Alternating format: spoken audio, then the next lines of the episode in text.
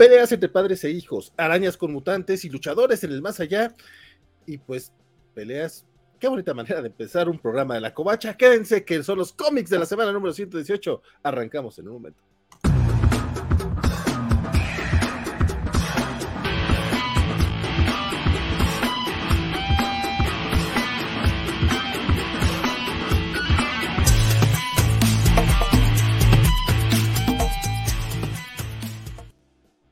Hola amigos de la Covacha, bienvenidos una vez más a este programa de comiquitos donde leemos los cómics para que ustedes no tengan que hacerlo. Mi nombre es Valentín García y desde la Perla Tapatía me acompaña mi estimadísimo. Muy buenas noches, amigo gobernador que por acá. Muy feliz de acompañarlos en este feriado. Eh, espero que no se note que anduve en pijamas todo el día. Oye, qué, qué bonito, ¿no? De, de, descansar de repente.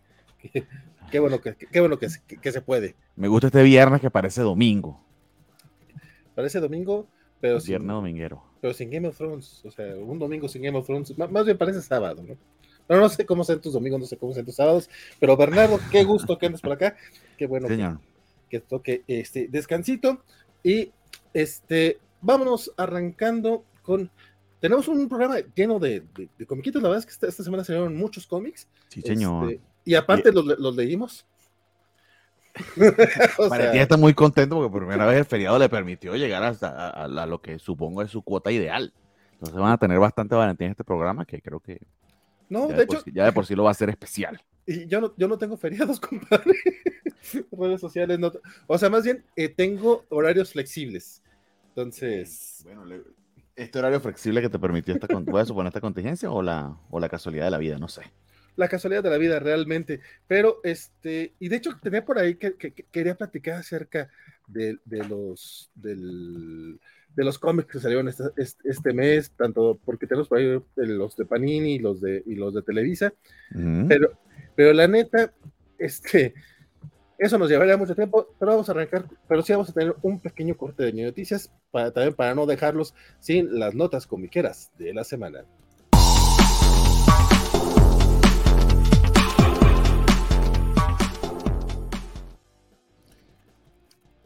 Bueno, esta semana DC Comics reveló ya por fin la, los, bueno, dio los primeros detalles de lo que será el crossover entre Batman Stone, que no es la primera vez que sale este crossover, sí, no sé Yo veo, veo, mucha gente muy emocionada, compadre. Sí, no, sé claro. cuál, no sé cuál sea tu caso. Eh, ya lo no hemos dicho. No te voy a juzgar, no te juzgaría. No estoy dentro de. No, sí me juzgaría, por supuesto que lo haría. Este. Eh, pero digamos que no estoy dentro de ese, ese círculo porque no soy fan ni de, ni de Venom, ni de Spawn, y, y, Batman, honestamente, a estas alturas ya lo tolero. Pero por algo siguen publicando Spawn, por algo siguen publicando Venom, por algo este, Snyder salió hoy en, los, eh, el, en la serie animada de los Teen Titans, porque obviamente una, una, una gran cantidad de followers. Quizás lo interesante, lo que me llamaría la atención de leer esto sería ver el arte de Capulo, sin duda. Que quién sabe si hasta tuvo algo que ver en el guion, hasta qué punto McFarlane realmente le esté metiendo demasiado a eso. Y también este, que van a republicar eh, la primera serie que salió de Frank Miller. De hecho, eso, cuando salieron las noticias de San Diego Comic Con, fue, estuvo incluido las noticias que, que, Axel y yo reseñamos. Pero no sé si han habido cambios, porque, por cierto, desde ese entonces hasta ahora han habido varios cambios. Amigo. No, sé, no sé qué nos cuenta aquí Valentín. No, ¿en serio ha habido cambios? No lo sé, no lo sé. Cuéntame, la, cuéntame tu noticia para ver. no sabía que era noticia. Eh, bueno, lo que pasa es que ya salió por primera vez el, eh, la portada, o sea, es la, es la, la Ah, primera ok. portada que vimos. Está que. Es, es una Está portada eh, de Edgar Capulo y Todd McFarlane, como no puede ser de otra manera. Este crossover va, va a salir por parte de DC Comics. Entonces, lo cagado es de que, pues al parecer, al tío Todd lo que le gusta es el dinero, como a todos, digo, qué bonito. Entonces, va a ser, oficialmente va a ser un cómic de DC Comics escrito por Todd McFarlane. eh, Mm, ok. Que, que él escribió, bueno, sí, realmente sí fue él, porque están chafitas los guiones, pero él escribió básicamente por lo menos los primeros 100 cómics, o sea, lo- todo lo que yo leí de Spawn en su momento. Este, a mí el cómic de, de Spawn Batman, que fue el que escribió Frank Miller con dibujos de, de Todd y, y Capullo, Ujú. este, en su momento sí me encantó. El que no me gustó fue el otro, el de War, War Devil. Pero como ya, como ya adelantaste tú, en efecto, este, este cómic de, de, de Spawn, eh, Batman Spawn, el nuevo, sale en diciembre. ¿sí? Para que ya vayan este, a- agregando ahí sus, sus... A su pull list y eh, este pendiente bien fantástico, que al final es la, la opción con la que puedes em, eh, reservar. A ver si ya está en los solicits para que vayan comprándolo antes de que si llega se ponga. De hecho, me, me, temería que ciertas portadas o quizás esa primera impresión puede ser que se agote y si suba bastante su precio. Así que si eres fan no sería mala idea. Sí, no, de hecho sí, eh, me imagino yo que, que, ahorita ya deberían de estar este, agregándolo a su pull list, porque si no, este, ya conocemos a Fantástico como es. Eh, como, como, como eh, digo, como, como es de, que, de confiable, que si lo apartas con tiempo, este, tus cómics llegan al precio que debe ser. ¿Ya viste cuándo está la portada de, de K-Rain? no, no, no he visto. Y, cuánto la puedes vender, ¿no? Digo, Este, debí de haber pedido dos. Eh, sabía yo que debía haber pedido dos, pero mira, me hubiera dado un infarto cuando, cuando nos dijeron que tal vez no era la buena. Entonces, nada, está bien, nomás una parte, ¿para pa, qué quiero más? Yo nomás quiero mi portadita bonita. Este, no, no, no he visto la. sí, ya, ya, ves cómo es uno. Este, no, no he visto la verdad el, el precio en, en, Fantástico. ¿Cómo anda, ¿cuánto está, cuánto está? Este, bueno, mañana es Batman Day, ¿no? O era hoy, no me acuerdo. Eh, vamos a ver si este fin de semana paso por Fantástico y te cuento. Va. Sí, no, según yo sale la próxima semana, el próximo miércoles. Ah, ok, ok, entonces no, aún no. Pero ya este Jorge Molina, el dibujante, a él ya le mandaron sus copias y ya lo ando presumiendo por ahí. Ah, debe ser por eso que lo debo haber visto en su timeline y por eso me confundí, pensé que yo había salido. No, no, no. Este, yo todavía tengo el temor de que me la hagan perdediza. No estoy acusando a Fantástico de que haga eso, pero sí conozco, sí, sí, sé de otras tiendas que luego te decomisaban los cómics que eran muy, muy populares, aunque estuvieras tú suscrito, de repente, no, es que llegó muy mal tratado, no te lo puedo dar así. No, pues a mí dámelo. No, no, no, es que no puedo, no puedo. Cómics como, no sé, el... Este, el Batipene, por ejemplo, que ya está como en dos mil pesos. Cosas No, el, de, el de Afterlife with Archie. Este, no, no, eh. estoy, no estoy hablando de algo específico que haya pasado o de un caso que conozcan, pero si el de Afterlife with Archie llegó a pasar. Este. Bueno, el punto es de que en noviembre sale un recopilado, como bien mencionabas, de The Classic Collection Spawn Batman, que aparte de incluirte el cómic de, de Miller y de McFarlane, va a incluir también el de Devil que trae esta historia.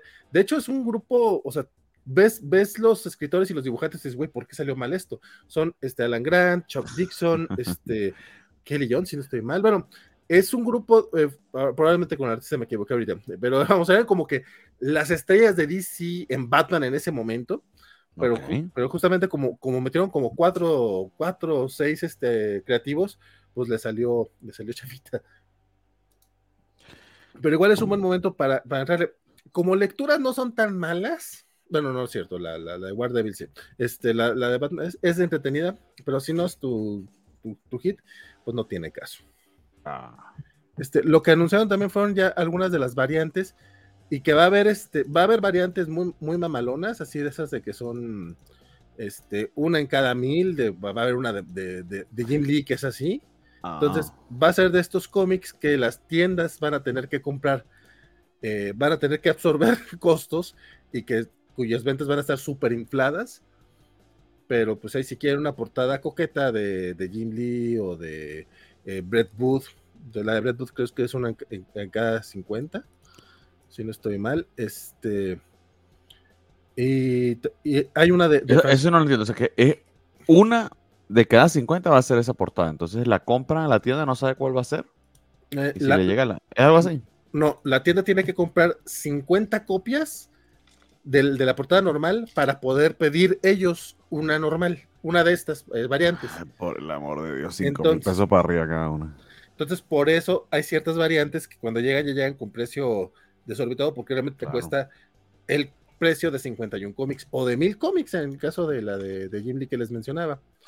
Este, de hecho, de Jim Lee creo que va a haber dos portadas, si no estoy mal. Va a haber portadas de McFarlane, va a haber portadas de, Matina, de Scott Campbell. O sea, va a haber portadas para aventar a, así a, donde quieran. Y pues ya, esa es la única notita así coquetona que, había. Recuerden que ahorita este, alerta ñoña, este, todavía quedan un par de horas para comprar cómics con descuento en panini.com.mx que tiene 25%. Este, por el Batman Day, las tiendas de eh, Comics Universe tienen 15, 20 y 30% de descuento en su tienda, entonces también entren a, ver qué onda. Camite tiene descuento, creo que termina hoy, no es cierto, creo que no es cierto, creo que termina el 21. Eh, pero es en, cómics de autores mexicanos, entonces básicamente es Calimán y el de Navi, pero por si quieren entrarle, creo que es el 40%, si no está mal, una cosa así. Este, hay descuentillos por ahí en las tiendas en línea de las editoriales mexicanas. Los de Planeta, ellos no tienen este, tienda particularmente, pero la tienda Usagi Tokame tiene descuentos, creo que hasta el 30% en todas las editoriales que están publicando cómic eh, de licencia en español. Eso incluye Planeta de Mangaline también, entonces también pueden entrar a la tienda de Usagi Tokame y echarle ahí un ojillo a los descuentos patrios. Porque nada dice Viva México como comprar cómics extranjeros. Exactamente. Y pues bueno, saludamos rápidamente acá a la gente que ya está siendo presente, que ya tiene rato eh, que nos dejó sus saludos, como Alberto Mota a través de YouTube, Humberto Meléndez también eh, en, el YouTube, y e Isaías que dice, RIP el batipene, nos lo cortaron muy pronto y espero eso suene mal. Sí, sí, compadre, sí sonó muy mal. Y el buen Consmith Alex, que aparte hizo su debut cobacho esta semana en el especial de Batman Day que armó por ahí el buen Jorge González, dice: Hola, hola, mis cobachos de fin de semana. ¿Cuántos Batman meterán en este episodio? Los necesarios. Los necesarios para salvar a esta compañía, igual que Warner Bros. Exactamente. Y pues bueno, Don Bernie, ¿algo que agregar antes de arrancar oficialmente los cómics de la semana? Eh, pues así como para, no dejar de decir la noticia, estaba buscándolo y no lo consigo, pero vamos a ver si, tengo suerte, pero se los, se los, comento rapidito. Vi que el señor Jim de Mateis estaba publicando en su Twitter eh, que iba a lanzar un Kickstarter con cuatro títulos eh, independientes co-creados con diferentes artistas, entre ellos David Valdión, con quien trabajó para el Ben Riley, eh, Spider-Man, Ben Riley, esa última serie que le gustó tanto a, Valentín. Eh, y, y, que bueno, o sea, va a ser a través de, hay una aquí, ay, gracias, yo buscando ahí como un bobo. de The Multiverse, exactamente. Que va a ser con esta editorial de cómics que creo, creo que se fondea fundamentalmente a través de Kickstarter, pero que están de verdad bastante interesantes los proyectos. O sea, al menos el que es con. De hecho, estoy leyendo creo que, o, lo, que leímos en Sandman que lo dibujaba, creo que es Sean McManus, ¿no? El que está allí el primero. Creo que dibujó una, eh, una, de las una de los arcos de Sandman que ya leímos, si, ya leímos, si no recuerdo, si mal no recuerdo. Este, y también que está David, David, David Baldión. Entonces, eh, nada, o sea, me parece interesante y, y que si va a haber copias digitales, es una manera que está de una manera bastante directa de apoyar eh, a los creadores. Entonces, si, si pueden sumarse, probablemente hay una recompensa que sea con cómics digitales, porque en mi experiencia, sí, cuando salen este tipo de cosas, eh, eh, el envío a veces sale hasta más caro que el mismísimo cómics, cómic, perdón, entonces, eh, si pueden, decántense por la versión digital, que de todas maneras estarían colaborando y, usualmente no es tan costoso. Entonces, nada, me pareció interesante verlo. Y lo, de hecho, literal, lo vi como que, no sé, 10 minutos antes de que nos conectara. De hecho, está, de hecho, sí está muy padre. Como dices, viene por aquí Animan con David Valdeón. Este, Leila in the Lands, in the Lands of After con Sean McManus. Sean, McManus, perdón. God Send de Matthew Dawson. La verdad es que a, él sí no te lo manejo. Este, Wisdom con Tom Drake. Qué buena onda. Y ya los, los puedes pedir, eh, eh, los puedes pedir, o sea, puedes fondearlos en Spellbound y en Kickstarter, al parecer. Eh, pensaría que el fondeo que probablemente sea directamente a través de Kickstarter y ahí te los envíen, pero si no, también probablemente los puedas comprar a, través de Spellbound. El tema con Kickstarter es que tú apoyas el proyecto para que arranque. Sí, sí. tienes eh, involucración directa en la producción de eso. Probablemente luego pues se vendan este, a través de este, a través de spellbound.com. Perfectísimo, compadre. Este, la verdad es que no estaba familiarizado con esta nota, qué bueno que, qué bueno que, la, que la trajiste a colación. Y por cierto, ya no, más por, por, no dejar, este, se me ha olvidado mencionarlo, en la semana se anunció que Panini Italia va a tener una colaboración con eh, Sergio Bonelli, editore. Entonces, mm. bien coqueto el asunto, van a lanzar un crossover entre el universo de Dragonero y, el, Conan el Bárbaro. ¡Ay, qué bien! suena interesantísimo. Sí, la verdad es que suena bastante chido. Suena chido. Y va a estar escrito por este, los autores de Dragonero, que acá en México publicaron 20 tomitos, es que son este, Luca Enoch y eh, Stefano Vietti, si no estoy mal. eh, el artista ahorita se me está olvidando porque no, ah, con él sí no estaba familiarizado, pero el arte promocional se ve bien chingón. El, el, chiste es de que van a lanzar un número cero, o sea, un preview durante la convención de Luca, que es en unas próximas semanas. Luca es el evento de cómics más importante en Italia, entonces este, le están apostando fuertemente eh, Panini y, Sergio, Sergio Bonelli. El próximo año van a, sacar, van a sacar la miniserie que van a ser seis numeritos. Y el chisme que me pasaron, y esto es muy acá en corto, es que va a haber, va a ver si, este, va, va, a haber este, como es un, algo de lo que le está apostando fuerte Panini, parece ser que donde tenga chance Panini de publicarlo, va a haber la manera de llevar este crossover. Entonces, por acá yo estoy este, haciendo changuitos de que le toque también a México. Muy probable esto lo veamos realmente hasta finales del próximo año, si es que llega a México y a Latinoamérica, este, o a España. Eh, bueno, me han dicho varios este, posibles lugares que todavía están viendo hay confirmación, pero mira, ojalá que sí. Por lo pronto, esto lo, bueno, lo sacamos primero en la covacha y poquito después el tío Panini, yo creo que vio la nota y dijo, ay, mira, pues yo la pongo aunque, aunque no la tengamos para México. Mm, y pues el, rumor, el rumor es que finalmente sí, pero todavía no se anuncia por ahí. Bueno, pero es Conan, Conan viene aquí en México, yo sí tengo esperanzas. Yo también espero, y a mí me duele un poquito Dragonero que, que pues se quedó ahí muy, muy ahí. Muchas gracias a Fer que nos manda 200 pesotes porque ahí nos desvelamos juntos, Hermetos Muchas gracias. Abrazote al buen Fernando R, mi estimadísimo, este, que compadre, pero hace un par de semanitas nos has mandado, digo, no es queja, gracias, muchas gracias, la verdad, es un paro totote porque aparte, este, bueno, ya ahorita pasamos el pago del StreamYard, pero ahora en noviembre viene el pago del, sitio, del... vamos acumulando del, hosting, entonces tira, tira mucho, mucho paro, mi querido Fer, muchas, muchas gracias. Este, Fercano. Fercano se presenta en YouTube. Eh, Lawrence dice: ¿Qué tal, Covacho? Es una duda. ¿Cuánto tiempo creen que se tarde Smash para traer el segundo tomo de Sandman? Mira, honestamente, mm, bueno, dices cuánto crees, no, cuánto, eh, no, tenemos la información, pero considerando lo bien que ha vendido Sandman en México, eh, unos tres meses, a lo más seis de cuando salió el primer tomo. ojalá, ojalá que alcance, si era para Navidad, ¿sabes? En diciembre, ojalá. Sí, yo, yo sí espero que, que, lo traiga este, relativamente rápido, porque tanto los TPBs como los hardcovers tenían una periodicidad de tres meses. Estos que son un poquito más gruesos, a lo mejor nos vamos a seis, pero no creo que tarden un año como, como ha pasado con otros tomos. Eh, que si nos enteramos del chisme del Keon, de que es un gatekeeper el muchacho, la verdad es que no sé bien el chisme, pero sí supe que lo estoy enterando mucho. Y Luis Javier dice saludos y buenas noches, saludos, mi querido Luis Javier, que nos ve a través de, de Facebook. ¿Saben cuándo sale el segundo tomo de Night Quest con Smash? Pregunta Humberto Meléndez. Este, ahorita salió el cuarto tomo, ¿no? O, bueno, el cuarto de los nueve tomos en general. Em, el, primero que es después de Nightfall, que es con Azrael ya. Ah, ok, ok, ok, ya. de, hecho, de, hecho está, está, en, está en oferta, sí, que lo vi en oferta en la tienda de Smash, no sé si continúe así. Eh, por el Smash Day, creo, eh, por el Batman Day creo que va a estar por lo menos este fin de semana. Ok, entonces ahí tienen una, una opcióncita. Este, pero para que para tirar estos tomos de, de Nightfall, Night Quest, todos esos han estado muy, muy raros. Su, su periodicidad sí ha estado. Me, me, aviento a decirte con Sandman de 3 a 6 meses, con los de Batman, no sé, compadre. Sí, está, está saliendo prácticamente año y medio o dos años después de que salió lo de Night Quest. Prácticamente parece otro, otro arco. Sí, sí.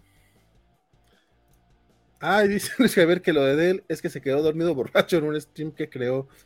Mira. Sí, estoy leyendo la noticia aquí rapidito en Bleeding Cool, pero básicamente ese es el chisme. Este, hizo un stream ya de cinco horas y se tiró un tío Juanjo. Mira, si no nos hubiera pasado a nosotros, también podríamos criticarlo un poco más. Mira, lo que sí le puedo decir, ya está el, quinto tomo de Daredevil de, de Sedarki Checheto. Sí, ya, ya salió, este, o sea, que está teniendo bastante éxito bueno, Daredevil se vende muy bien aquí por lo que veo también, ¿no? Este sí, después de, tardar, después de tardarse un ratísimo en traerlo, de repente estos últimos tres tomos han salido relativamente rápido. Primeros cuatro, de hecho. Alberto Mota, me acabo de encontrar un compilado de Batman y Robin de Grant Morrison. Esos son muy buenos. Los de Batman y Robin a mí me gustan mucho. Eh, Javier saludos, Cobachos. Gusto verlos esta noche para hablar de los cómics de la semana. Saludos también a Edgar Pérez, que ya se presente. Juan Fernández, Fernández últimamente ha sido Seven Sons de Image Comics. Ahí luego me dan su punto de vista. Fíjate que yo nada más lo veo en la lista y no le he entrado, compadre. Pero igual para la próxima, para el próximo mesecito, porque esta semana salió número. Eh, le entro porque la verdad estoy un poco, yo estoy desconectado de ese título, no sé, Bernardo. Eh, leer el primer número de verdad no me atrapó en lo absoluto. Está muy chido el arte, pero la premisa. Mm. Ok. Sí, Isaías expande un poquito. Dice: Resulta que Keon es un comicator y en su stream debut se puso hasta atrás y se dormió por siete horas en vivo. Así que mírenlo y rían o tómenlo como advertencia. Pues está gracioso el asunto, digo, porque digo, mientras, no sea tampoco un caso de que se nos esté muriendo en vivo o algo así, o sea, que nada más se haya pasado de copas, pues está gracioso, pero... Híjole, no sé los detalles, no sé, estoy viendo muy, muy por encima de la noticia. Eh, tengo aquí algunas imágenes de cuando se quedó dormido, eh, pero lo que me preocupa es que tiene el Power by StreamYard, de que no está pagando el StreamYard. pues está, el patito de StreamYard. Eh, a, mí la verdad es que me da miedo entrar luego a esos canales porque si de por sí en Facebook metía tanto hate, o sea, me salen todos los comentarios en contra de She-Hulk y cosas disco. Tu algoritmo está pero vuelto loco, sí, te entiendo. Sí, no, no, no. En YouTube no quiero, no quiero alimentar ese tipo de contenido, mira, la verdad es que ahí sí lo tengo bastante, bastante sanito. Luis Javier, queremos un, cómic de la semana, 7 horas en honor a Dale. Mira, déjame hablo con Francisco a ver si la próxima semana, se anima. Hoy no vamos a siete horas, por lo mismo, vamos arrancando ya los cómics DC de la semana, ¿te parece? Señor.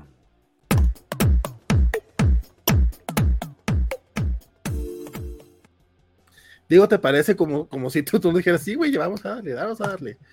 Este, no he hecho nada, no he hecho nada. Vamos arrancando, mi, estimado. The Flash, The Fastest Man, The, Fast, The Fastest Man Alive, número uno este comiquito que resulta que es un tie oficial a esa película que no existe. Bueno, sí existe, está filmada, al menos creemos que está filmada. Eh, todavía no sabemos si en algún momento, en algún, en algún momento de locura, David Zaslav de repente vaya a decir, no, ¿saben qué? Sí, chingue su madre y la, la, cortamos, o, hmm. o, el, o, el, loco de Ezra Miller de repente vaya a secuestrar más gente en, en Hawái, o, o, no, o no sé, agarre una Biblia y la queme en un stream público, no sé, o se quede dormido después de quedarse ebrio, este, siete, se quede dormido siete horas en un stream, podría ser, entonces, no sabemos todavía si la veremos o no el próximo junio, ojalá que sí, pero por lo pronto eh, DC nos saca este pequeño eh, cómic, compadre. ¿Qué, ¿Qué te pareció, eh? The Flash. No, pues básicamente la mismísima premisa es una locura, es un tallín de una película que no existe y que honestamente hasta el sol de hoy hay dudas de si efectivamente la vamos a llegar a ver. Eh, entonces a mí me suena como me dio un mal chiste y o que el quién sabe qué esté decidiendo acá DC o por qué lo está haciendo. La otra estrategia muy bien pudiera ser para cuando la película se estrene, que tengo entendido va a ser en el 2023 y finales inclusive, creo que fue la última fecha que dijeron. Estamos hablando de que para ese momento esto ya estará hasta en, trade paperback. Entonces no sé, si que estén, no sé si es que estén apuntando precisamente a eso, pero sí que está muy raro. Dicho eso, la historia ah, deja bastante que desear no es nada particularmente interesante. Eh, diría que para poder ubicarte un poquito más en ella, pues no está de más conocer un tantillo, muy, muy por encima, la situación del, del Barry Allen de, de Ezra Miller. Pero más allá de eso, no es mucho más lo que necesites y tampoco es mucho más lo que te revela esta historia, que honestamente se me hizo algo atropellada, algo torpe y en líneas generales como innecesaria. Lo que me puedo atrever a pensar es que algunos de los personajes que están aquí, que como que no pasan mucho tiempo presentándolos, como este villano eh, súper poderoso, porque es una mezcla entre la mole, este, Hércules y, y, no sé qué otra cosa, este, que este backstory que estamos mostrando de aquí es porque eventualmente en la película alguna intervención tendrá, porque básicamente es como eh, se asocian, o bueno, cómo se conocen él y Barry. Y aparte, lo otro que también está bien curioso de esta, de esta historia en particular es la involucración de, Batman, que entendería yo es el Batfleck. El Batfleck. de hecho sí parece ser tal cual. Otra cosa, ah, no, tapado, las, las escenas de acción están medio raras. Hay unas que, o sea, no las entendí. Porque el, el, el arte es peculiar. Vamos a dejarlo así. Un estilo que quiere ser como medio, medio manga, pero como que no le sale del todo. Como un Riley Rosmo, pero que no es Riley Rosmo.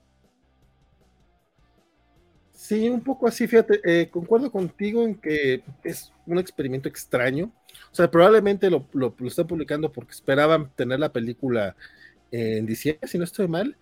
Entonces van a ser tres números. Entonces probablemente a septiembre, octubre, noviembre y en diciembre ya tenemos película y era un plan genial.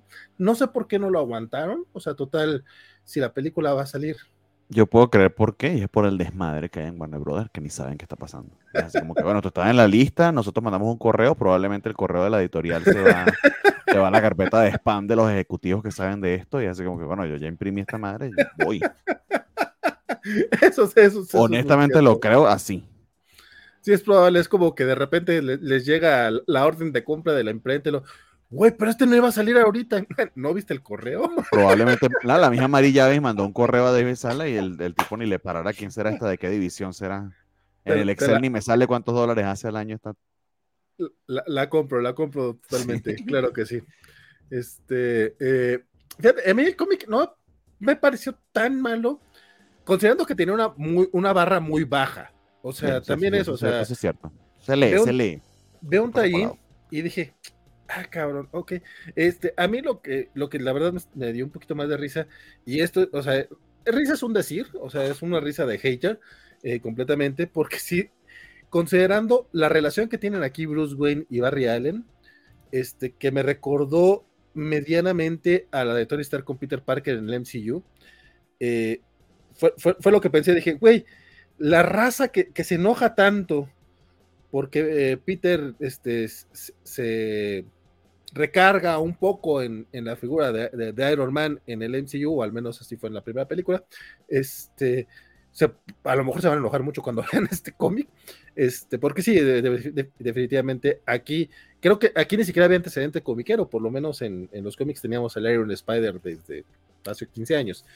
Eh, dejando de lado eso, a mí el arte se me hizo interesante, a mí, a mí la verdad es que me gustó un poquito más que a ti, eh, sí tiene un estilo muy, muy raro. No, no, lo, no, no, había hecho la comparación con Riley Rosmo. Y estoy de acuerdo contigo, no le llega pero sí tiene la intención. Me gustó mucho la historia del villano, porque para ser un tie podría haber sido un villano cualquiera, o sea, porque a fin de cuentas lo único que era importante era ver que el traje de la película se lo... Spoilers, pero es un cómic en serio, no creo que vayan a comprar y que no recomendaría que compraran. O sea, el hecho de que sea una historia leíble, no, mm, yo no creo que sea un cómic que deban de, leer.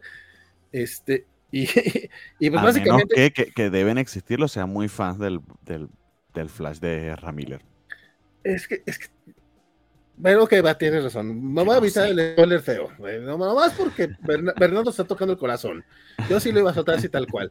Este, pero salvo cosas importantes relacionadas con el traje del Flash este, y su relación con, con Bruce Wayne, este, el villano la verdad es que pudo haber pasado a un segundo término y resulta que no.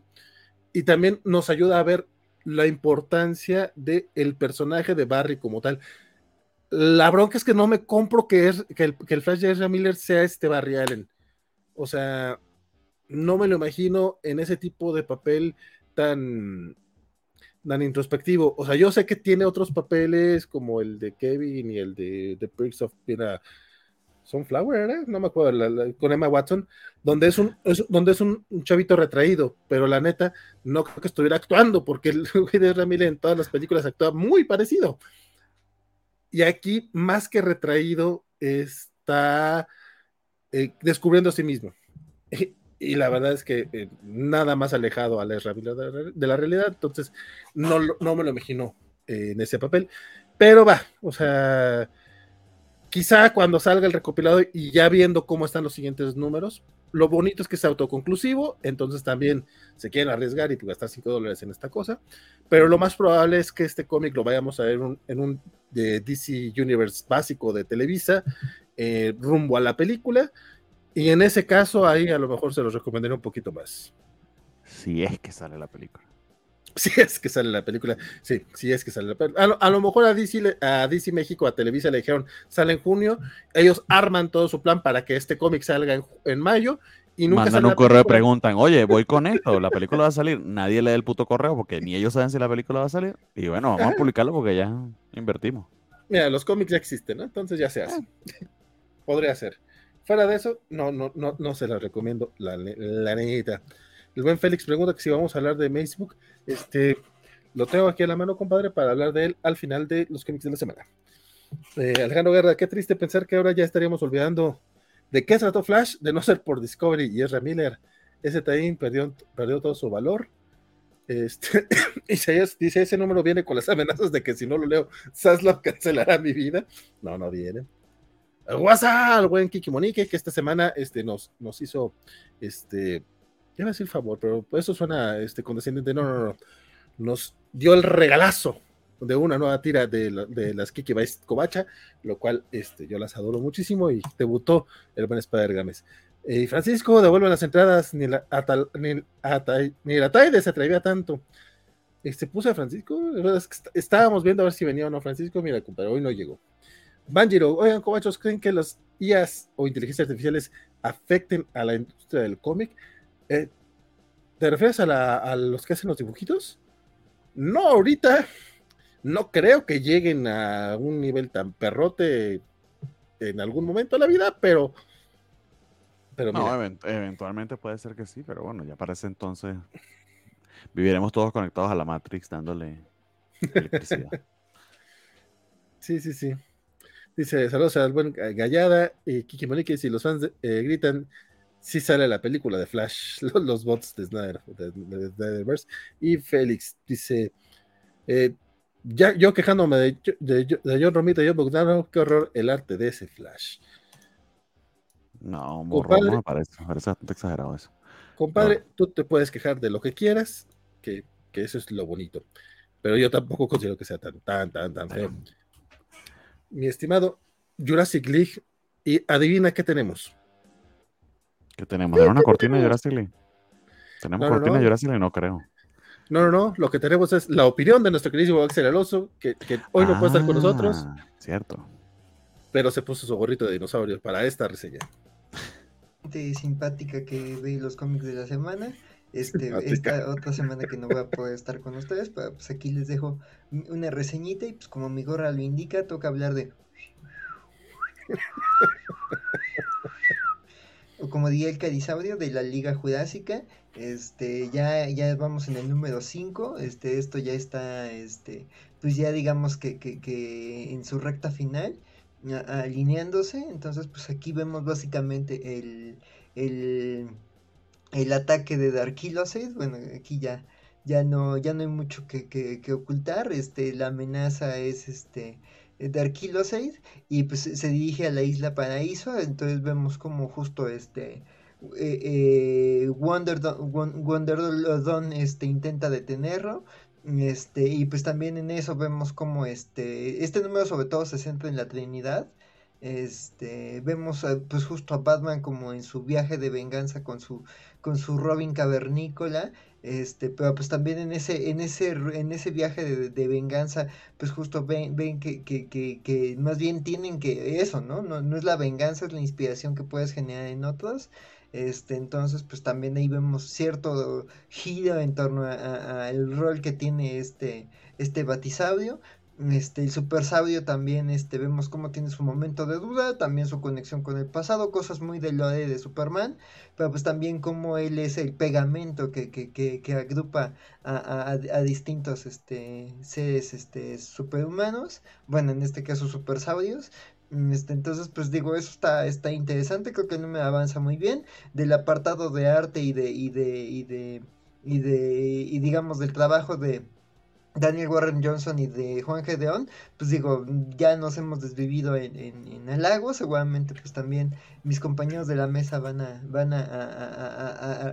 recalcar eso. Entonces me parece que un número que redondea ya muy bien esta historia, este, digo, todavía nos queda tantito, tantito tiempo, este, falta, falta ver cómo se alinea todo el tema de, de, de, los héroes contra esta gran amenaza Pero pues va muy bien la serie, muy divertida, muy simpática y pues eso.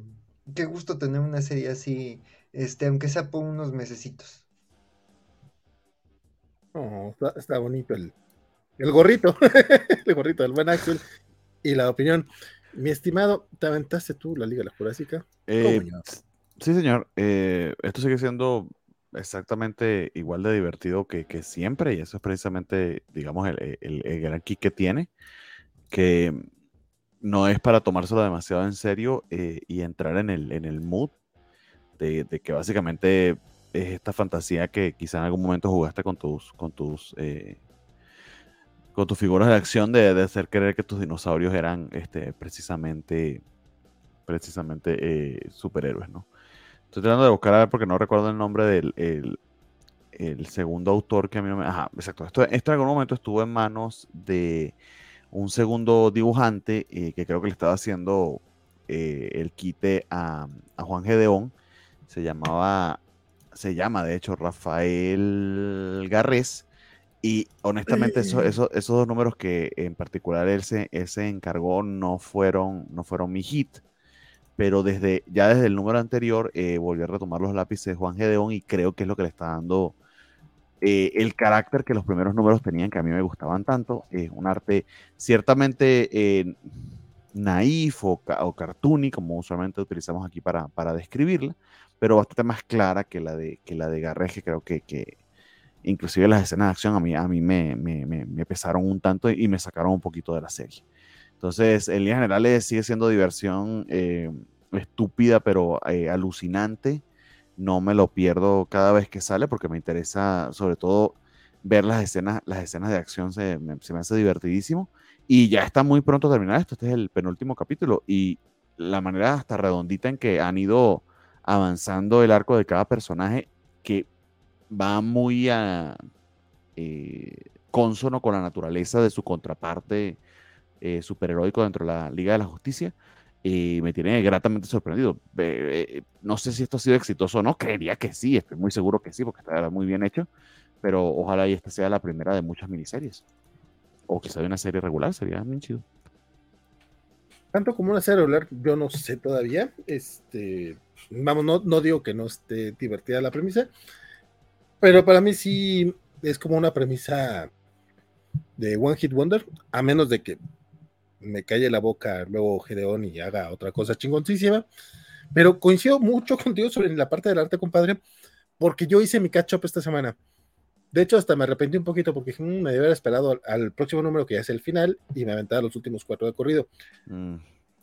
El cuate, eh, este nomás entró, según yo entro nada más en uno.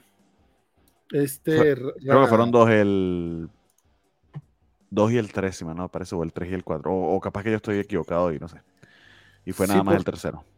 Porque es, eh, según yo fue, sí, el tercero, porque eh, te digo, fue, yo leí esos tres y cuando, cuando lo estaba leyendo el cómic dije, güey, ¿por qué me estaba gustando este arte? ¿Qué le pasó? No me di cuenta que alguien invitado hasta el final, que vienen los créditos y dije, ay, güey, pues sí, sí le falló algo. Y a partir del cuarto dije, wow, sí, no, era cosa del arte definitivamente. Digo, no sé si en el segundo también entró y ahorita no lo recuerdo pero yo leí 3, 4 y 5 esta semana. Eh, de corrido se lee mucho, eh, lo, lo, disfruté mucho más, la verdad. Este, nada más que sí, qué bueno que ya va a terminar, porque sí, personalmente siento que eh, ya, ya, ya perdí pues la novedad. O sea, ese rollo de ver las distintas versiones, ver distintas cosas. En este último número me encantó lo que hacen con, con el Superman, bueno, con Supersaurio, porque, como bien mencionaste, o sea, eh, retratan muy bien las personalidades de sus contrapartes de, Tierra 1, por así decirlo, y ese pequeño cambicito que nos hacen entre Superman y Batman rumbo al final. No, no quiero spoilearlo, pero también me encantó esa parte de, de ah, mira, no, no, no, no pensaba que Batman fuera a tener este, esto que promete que va a pasar en el próximo número, ¿no? Eh, me agradó, me agradó, me agradó ese cambicillo. Y, también amé muchísimo, como los papás de Clark, digo, de, de, Supersaurio, siguen siendo eh, la parte coral del personaje, no importa que sea un dinosaurio, o sea, necesita al papá humano y al papá kryptoniano para, para que lo guíen de manera bien bonita. Eh, chulada, chulada Jurassic League. No, no, no, hay mucho a dónde hacerse con esa, con esa miniserie. Yo sí la espero. Yo sí espero pronto el. Lo, triste es que DC, conociendo DC, no van a sacar deluxe, sino primero van a sacar este pasta dura nada más. este, creo, este creo que sí amerita, amerita tenerlo en algo más coquetón. Mm. Pero, pero, bueno, Superman Son of Kal-El termina por fin el arco de Siege este, en, en ese país que se fue. Y la, y la, la, cortinita de Superman no lo Tienes toda la razón. Que, esta, que esta semana debimos darte otra cortinilla por lo que estoy viendo, pero sí tenemos el super bloque.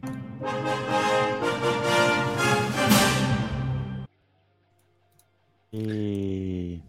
toca hablar Superman Son of Kal-El.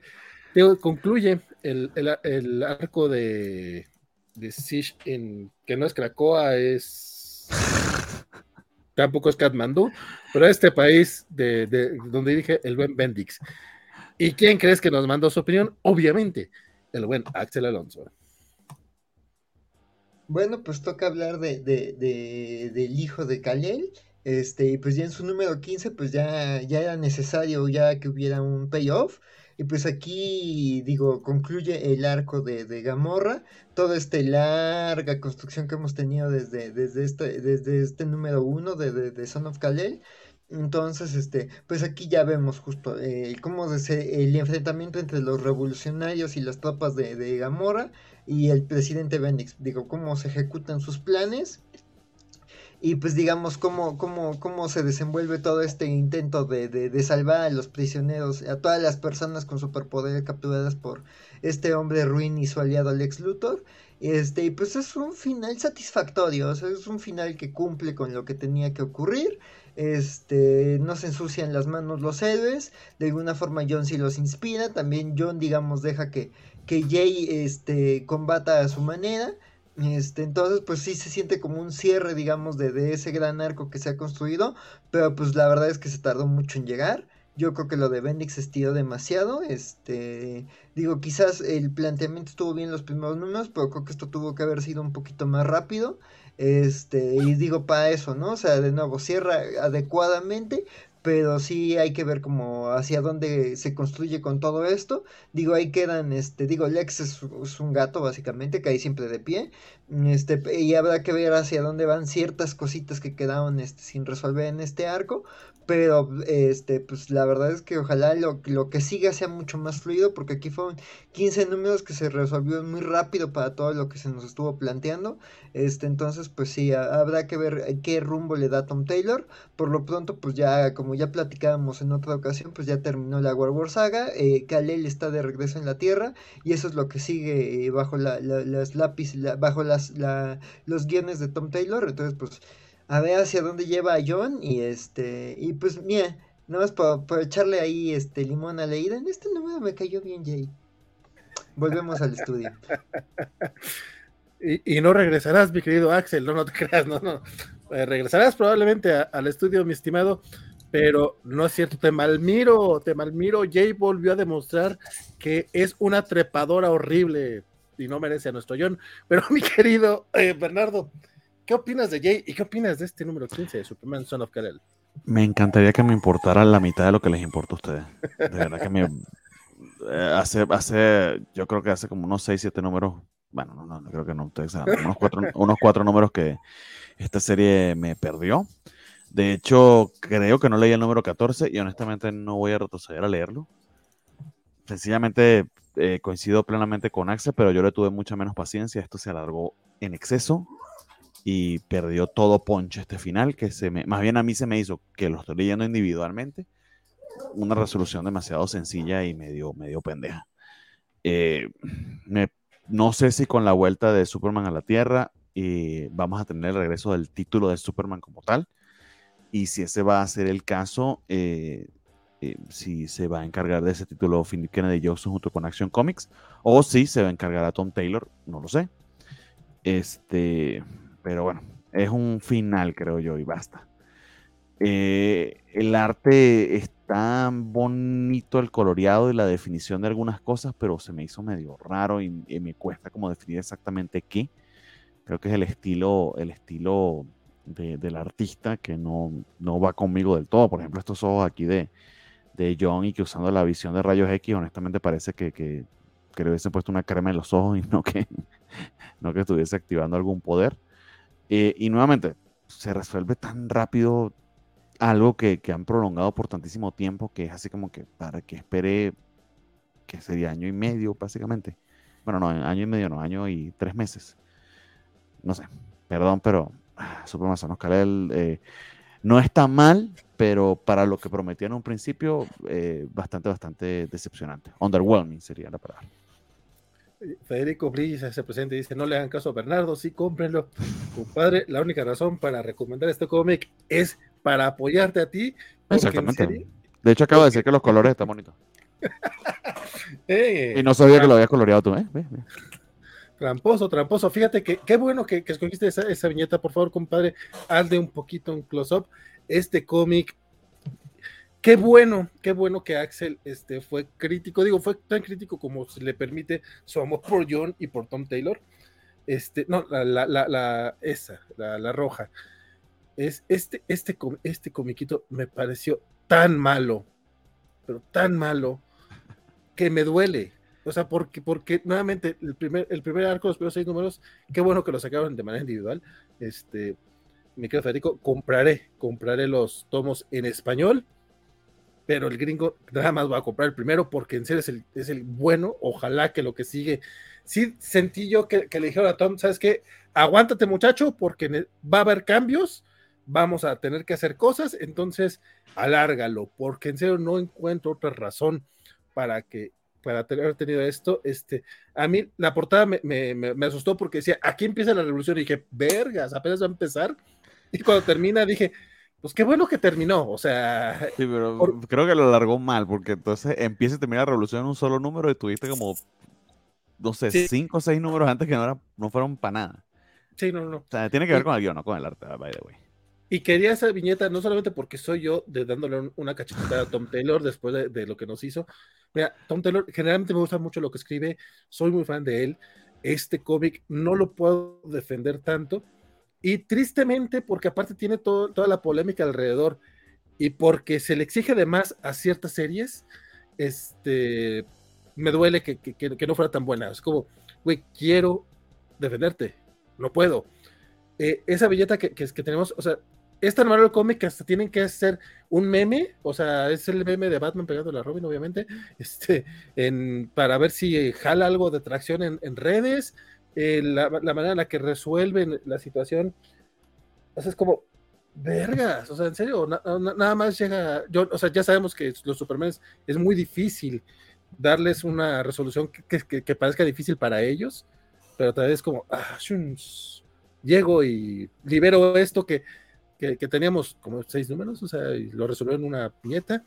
Incluso este momento final que, está peleando John contra este rayo que está lanzando Bendix desde el cielo, pareciera que va a ser algo, o sea, algo más y tampoco, o sea, ay, cabrón. Me dolió. que no, sabía, lo que puedo lucurar es que no sabía por cuántos números tenía que alargarlo. Eh, fue alargando hasta que le dijeron y básicamente te, vieron el que viene. Y, yo, y esto que viene lo iba a contar en tres números y me toca contarlo uno solo. Eso es lo que me suena. Me dolió. Tiene, tiene unas partes muy, muy apresuradas y otras partes muy alargadas. Y, sus personajes, este, sus, personajes, o sea, me, gustan los revolucionarios, neta, su Suicide Squad, este Bad Blood, es una chulada, cómprenlo, está bien bueno.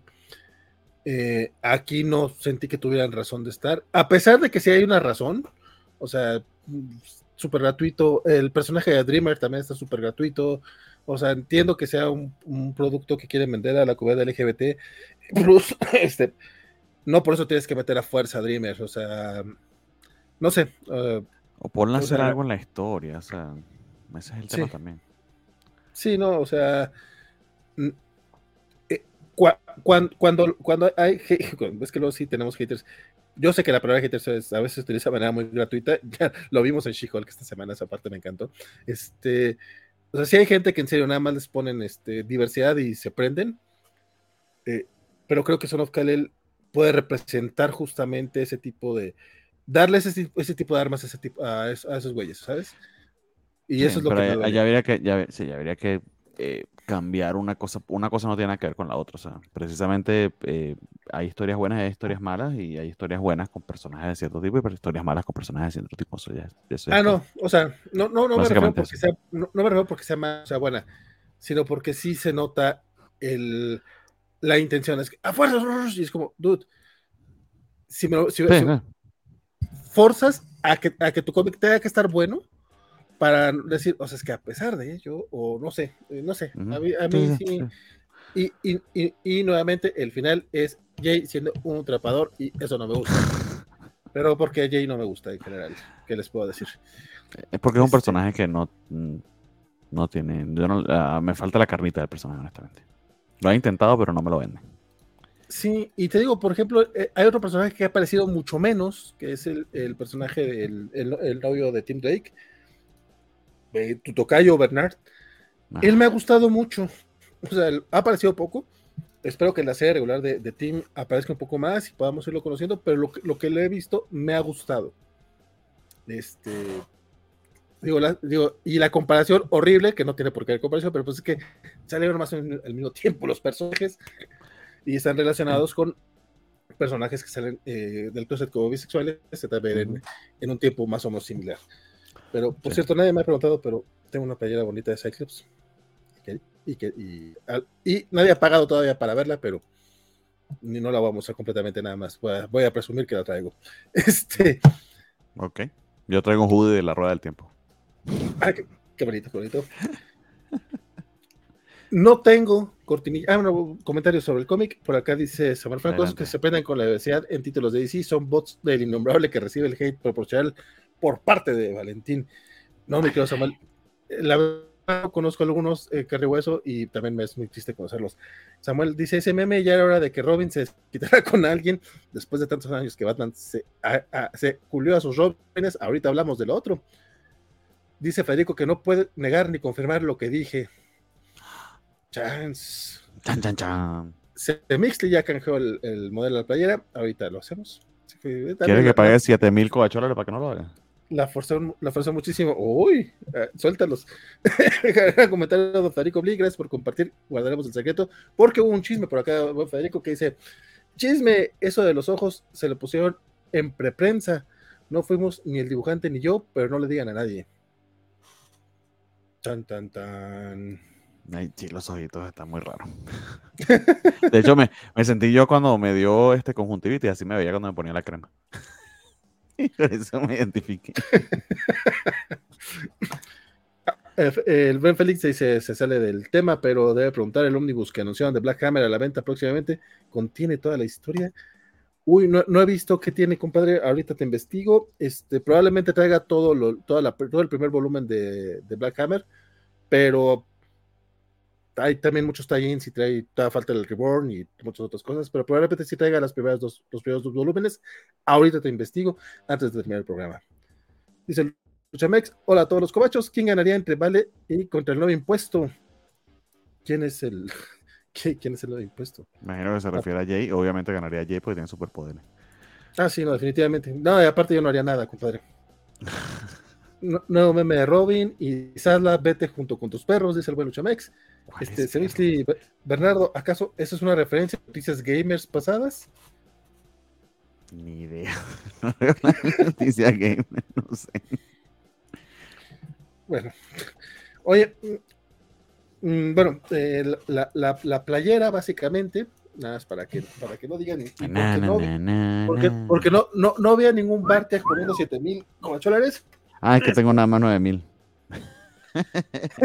es una playera de Cyclops. Ah, mira, pero con razón que es tan facho, porque dice que es derechista, ahí está.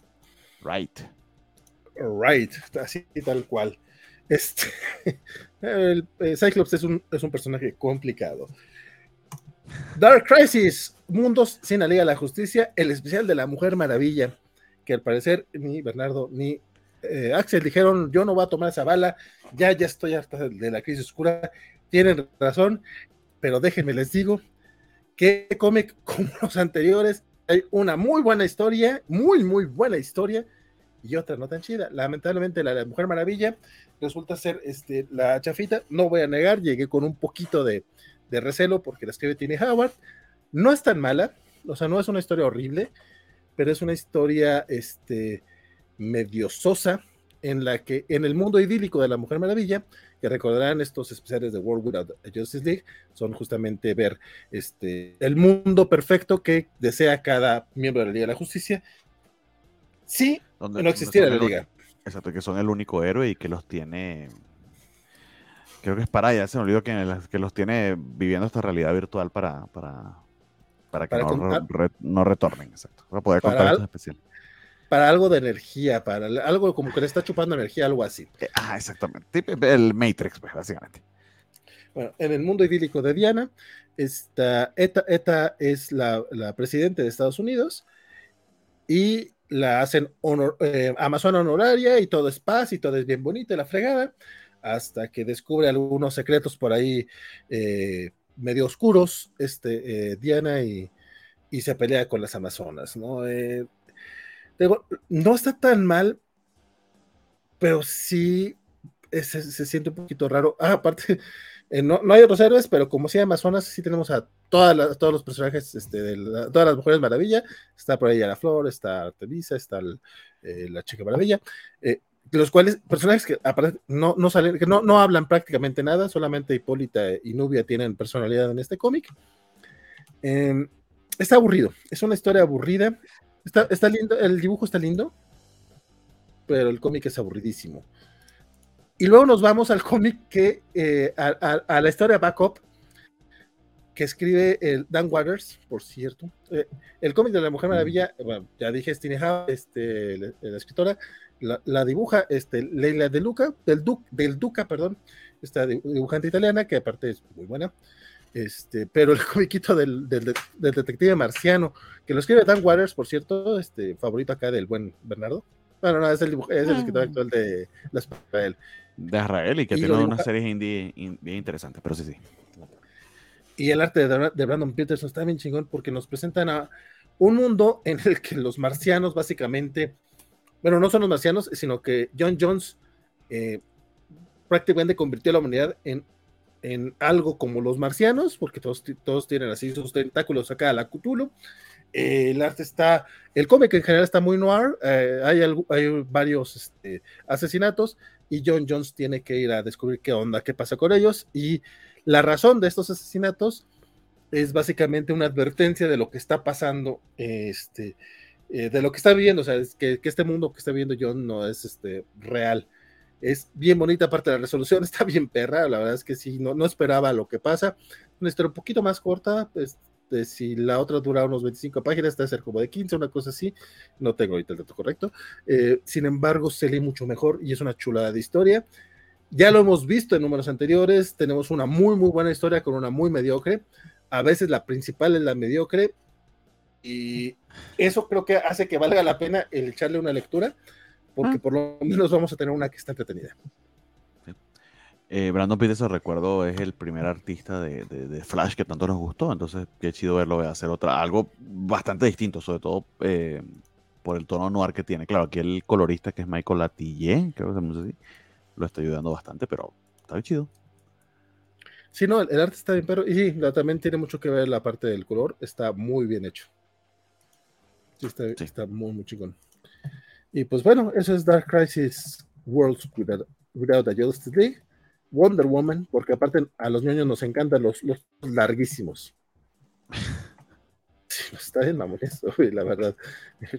te digo, tenemos estos de la guerra de, de los cazarrecompensas en, en Star Wars. Entonces Star Wars, The War of the Bounty Hunters. Star Wars Darth Vader, The War of the Bounty Hunters. Star Wars Bounty Hunters, The Wars of the... Ya. Pero bueno. Me gustan las complicaciones, pero sí, sí, te entiendo. Y seguimos con este bloque maravilloso que no tenemos cortinilla, pero sí tenemos otro comiquito, Wonder Woman 791. Mi estimado Bernardo, ya estamos próximos a los 800 de, de Marvila. pues sí, pues sí, bien curioso eso en particular. Eh, yo honestamente, en líneas generales, estoy disfrutando eh, de, del ron de Becky Clunan y Michael Conrad. creo que quizá con la excepción de lo que, de que alargaron demasiado eh, ese primer arco, después de eso creo que la serie ha tomado eh, un nuevo vuelo. Aquí están empezando un arco nuevo que de hecho pudiera servir como jumping on point. Eh, porque te resumen bastante, bastante bien en unas primeras páginas qué es lo que ha estado pasando con las Amazonas y con Diana en particular sobre todo lo que pasó en juicio de las Amazonas y las consecuencias que ha tenido y lo que ha estado haciendo este, Diana. Eh, hace uh, unas cinco semanas aproximadamente, eh, el 787 o 88, creo que fue mi cómic de la semana, me gustó muchísimo, poner una historia eh, no autocontenida, pero de la acción estaba muy, muy bien dibujada y estaba superdidísimo, un muy buen cómic de superhéroes. Y creo que este primer este primer número de este nuevo arco eh, está bastante, bastante interesante como para darle una oportunidad a, las ideas tan, tan frescas y tan eh, en su sencillez, pero en su efectividad. Creo que eh, estos dos autores le están dando un nuevo aire a, Wonder Woman que va bastante bien de la par de, de, quizá el impulso que le quiere, que le quiere dar al personaje DC con, con la misma serie esta, que está escribiendo eh, Kelly Thompson, si mal no recuerdo, eh, Wonder Woman Historia, creo que es Kelly Thompson la que la escribe, no me acuerdo. Este, lo del juicio de las Amazonas, la reina Nubia y las otras cosas que hemos visto. O sea, han habido hasta, hasta eventos relacionados con, con, Diana y se ve que sí está metiéndole un poquito más de cariño. Entonces, este primer número bastante, bastante efectivo. No quiero revelar exactamente de qué va, pero digamos que Diana tiene que viajar a, viajar a, Brasil y de hecho estaba buscando la última página para decirles cuál es la, la o el dibujante porque se me olvidó el nombre, pero si voy a esa última página les voy a spoilear bien feo el número, entonces me lo voy a saltar y se los digo cuando deje de mostrarle las páginas. Eh, y... Es el, eh, bueno, escriben Jordi Beller y Becky Clunen, el dibujo es de Margaret Sauvage. Ah, bueno, es que, viene, es que vienen varias historias, ¿verdad? Sí, exacto, son dos. Tienes el backup, que es las historias de la pequeña Diana, este, esa, es de, Jordi Beler, exactamente. Eh, pero el dibujante, el, dibujante de la historia principal es nuevo, que ya, les digo exactamente. Paulina Ganucho. Paulina Ganucho, exactamente. Que es, que es este estilo que están viendo acá. Entonces, eh, bastante, bastante, eh, bastante, bastante bien. O sea, a mí, a mí en particular me gusta bastante este estilo y me está gustando esta, esta primera historia, está muy bien. Y la historia de Backup sigue estando brutal genial. O sea, las historias de la pequeña Diana, nada más por eso valdría la pena el número. Este, de hecho creo que Paulina Ganucho es la, es la de las, y Paulina Ganucho es la de la de la pequeña Diana. Imaginaría que Marguerite, Sauvage debe ser la de la historia principal. Ya. nada, ya le dimos sus créditos para que no vaya a pasar como la otra vez que nos dimos más los créditos. Este, pero bien chida cuando vamos, o sea, en verdad que inclusive pueden empezar aquí. Creo que si empiezan aquí este, a, ver si este, este, este, este nuevo arco los, los atrapa. De hecho, ha, de ser un, un buen jumping point, porque justamente se han de estar armando los todos rumbo a la celebración de los 800. Puede ser. Pues fíjate que igual, le entro como yo a la, próxima ocasión. Por acá dice Federico que el arte de Savage está preciosísimo y sí, nos, nos, nos dice que ella es la artista principal. Ah, muchas gracias, Federico. Este, saca el spoiler, dice Luchamex. No, ese eres tu amigo, que lo dice en los comentarios.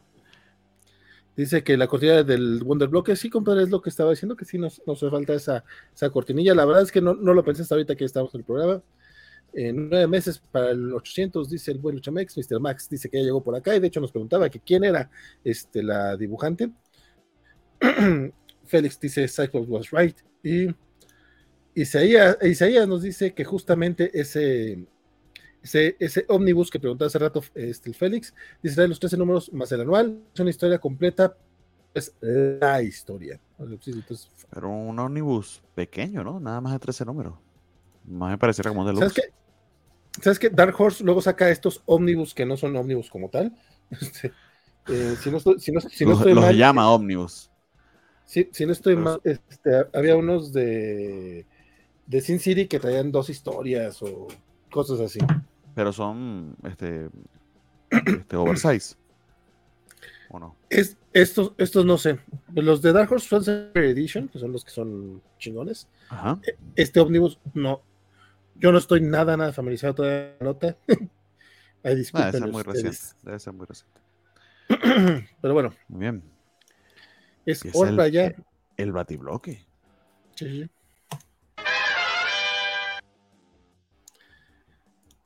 Y arrancamos con Batman vs. Robin número uno, que es esta miniserie que parece que viene de el Shadow War de este pato Joshua Williamson. También parece que viene de la historia de Mark Wade de, este, de World's Finest.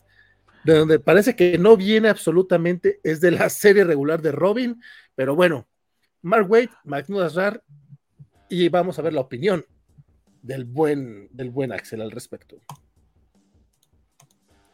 Pues yo, mi pequeño aporte al batibloque, este, es este, pues Batman contra Robin, este es una serie que le tenía muchas ganas, digo eso de, de bueno, para empezar el equipo creativo de Mark Wade y de, Mahmoud Asrar, este, eh, siempre llama la atención, cada uno por, por méritos propios. Y segundo, pues eso, ¿no? De que, digo, por tener a Mark Wade ahí en, la, en, la, en los, en, los guiones, pues también implicaba como, como una continuidad con, con lo que está haciendo en, War Finest.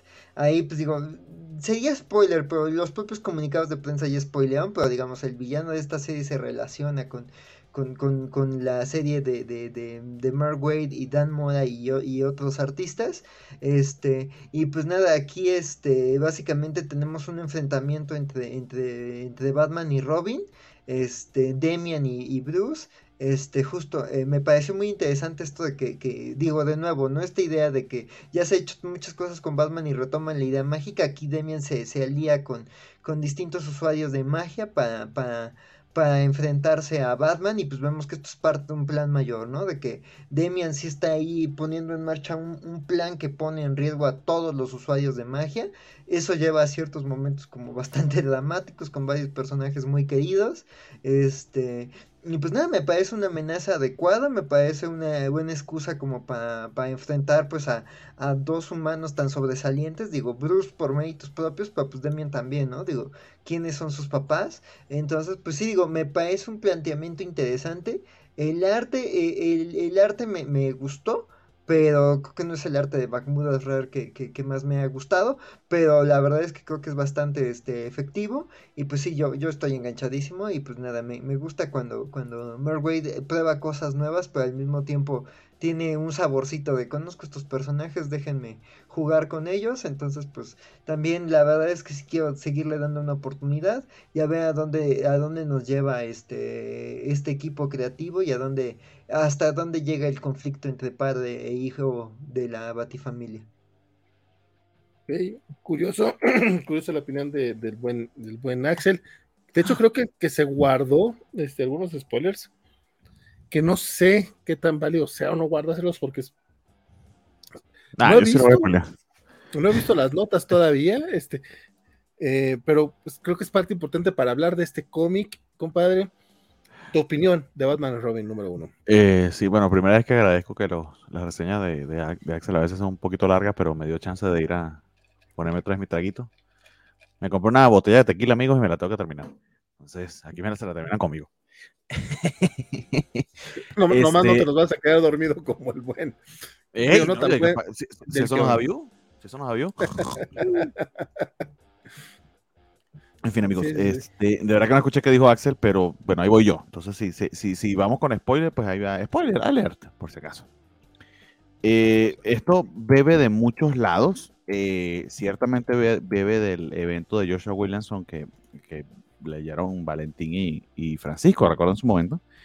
También de la serie de, de Mark con Dan Mora, pero también, y allí el spoiler, entre comillas, este, de la serie de Batman de Tom King, de la serie de Batman regular, porque eh, básicamente el meollo de, esto acá, y hay que revelarlo para poder hablar del cómic, y si es un ligero spoiler, es que este, aparentemente ya es canon, y ahí es donde me sorprende, porque entonces significa que la historia de Mark también era canon, yo pensaba que era aparte, eh, el regreso de, Alfred. Alfred Pennywood aparece en la puerta de la, mansión de, Batman, haciendo Batman referencia inclusive a lo que ha estado haciendo durante la serie tanto de este, James Tannion como ahorita la de Chip Zdarsky, que es viviendo fuera de la, de la mansión, este, este Batman eh, que ya no es del 1%, pero sí del 1.5% en cuanto a dinero y capacidades. Eh, y bueno, lo que sí me sorprende de todo esto es que eh, la historia de Demian como que no se ata a la serie de Joshua Williamson, de, de, Robin. Pensaba que este backstory, este, este resumen que nos daban, precisamente hacía referencia a ello. Si tengo algo que señalar, que a mí en particular, porque me gusta mucho su estilo, me agradó bastante, es el arte de Mahmoud Rat en líneas generales. Sí me da la impresión de que creo que le batalla un poquito eh, en algunos rostros, pero no vaya a ser que sea como lo que nos comentó Federico, que después le hicieron algún ajuste o algún retoque, que sí pasa. Y, digo en algunos rostros porque en otros le queda maravillosamente bien. Este, las expresiones de Alfred reencontrándose con, con Bruce, eh, que aparentemente, por cierto, tuvo solamente un blackout, literal, apareció justo después de ese número, que creo que fue como que el antepenúltimo número de, de Tom Y sencillamente no ha sabido nada de. Eh, él va a preguntar que dónde está Dandidio y nadie le va a decir que se fue porque él debe seguir pensando que es el editor. Tiene dos años perdido de DC, este, Alfred. Entonces ahí está el misterio, ¿no? Eh, más allá de eso, hay un montón de escenas de acción, eh, bien, muy bien orquestadas por, por Mahmoud Asrar. y la revelación del final, me gustó que o sea, me gustó que Marway esté como que cortando rapidito de qué es lo que está pasando con Demian. Creo que no tenía que darle muchas largas y no se las da. Creo que el misterio más bien tiene que ver con, con Alfred y creo que lo está manejando bastante bien. Entonces me tiene emocionado, un poco preocupado, no preocupado, preguntándome sobre el tema de la continuidad, pero si yo que me quejo de que a veces la continuidad este, es un lastre, un ancla para las historias, el hecho de que aquí se lo estén tomando con cierta libertad, pues yo voy también a disfrutarlo con la libertad que merece para no, para no anclarlo. Pero funciona, funciona con todo este montón de premisas. Eh, eh Marway este, creo que hizo un muy buen primer número. perdón, no un muy buen, pero un buen primer número. Y me tiene lo suficientemente intrigado como para, para seguir leyendo. Que no sé si va a ser serie limitada, honestamente, este, ni sé por cuánto tiempo. Buen punto, digo, yo estoy esperando que sea una miniserie. pero... pero no sé si como de tres numeritos o cuatro, porque me suena que esto es muy corto. Sí, no debería de ser mucho más, pero sí, cierto, no estoy, no estoy viendo. Ahí fueron 48 páginas. Este, habrá sido un. Ah, sí fueron. Eh, ah, otra, pasa, si fueron 48 páginas, ni cuenta me di. Eso también te habla de que está muy bien, muy bien. ¿eh? Es cierto, este, a mí la verdad es que para mí me resultó un cómic sorpresivamente divertido. O sea, yo en serio, y nada más ver Batman vs. Robin dije, bacala. Ok, no, no me llama la atención. Lo que venía de, Shadow War y de World's Finest, que son series. Shadow War la empecé a leer y la dejé. Este, World's Finest, no sé por qué no lo, no lo he terminado, o sea, simplemente lo tengo pendiente. Estaba esperando que terminara el primer arco, ya terminó, no, no le he hecho el catch-up. Lo haré eventualmente, Dan Mora, Mark claro que sí. Este, pero como sí he estado leyendo lo de Robin, dije, ah, bueno, vamos a entrarle. Neta, Robin, esa, esa, esa serie de Joshua Williamson de 13, 17 números, ni la pelan, ni la pelan. Por acá nos, nos reportan que va a ser una miniserie de cuatro números, qué bueno, o sea, sí se siente tal cual. Mac Nudasrar, este, a mí me pareció espectacular, este, a mí sí me gustó muchísimo todo su trabajo. Eh, Mark Wade estuvo también, mm, pues, a tono, o sea, a lo que, a lo que esperamos que sea Mark Wade. A mí no me encantó la parte de Alfred, o sea, porque, ah. güey, lo, lo, realizaron demasiado rápido, creo yo. ¡Ah! Valentín, dos años. No, dos años. Sí, Fue el 2019, ¿no? Pero yo vengo de, una, de, de, cuando a Jean me la mataron durante más de 10 años, compadre. Este, ya no hablemos de otros personajes, o sea, de, de, eh, este, o, de este Jason Todd, que duró como 15 o 20 años fuera de, de, acción. Así hubiera querido que durara, porque si bien me encanta el personaje de Alfred, sí siento que es alguien que si le falta a Bruce, nos puede dar historias más interesantes. Entonces, pero me encantó la manera en la que lo escribe Mark Wade. Entonces, casi, casi lloro cuando Bruce le da ese abrazo en, la, en la, batinave. Aparte, todo, todo el proceso que tiene que hacer para, güey, es que me tienes que decir quién eres. Y Alfred, pues sí, sí tengo que, o sea, yo no sabía que estaba muerto, pero entiendo tu, tu preocupación. Me encantó su Alfred, o sea, es, lo amé, lo amé, lo amé. En general, el cómic me gustó mucho más de lo que esperaba. digo, si bien no me encanta la idea de, de, Alfred, eh, regresando, eso no quiere decir que el cómic no esté bien hecho. O sea, está bien chingón. Este, y, pues ahí le voy a entrar. Como ñoño, anal retentivo, tengo, me causa conflicto que, o sea, esto en qué momento de la continuidad está pasando, porque tenemos a muchos Batman en muchas partes. Siempre ha pasado, pero esto, siento que esto debería estar en, el título regular de Batman. Sí, exactamente.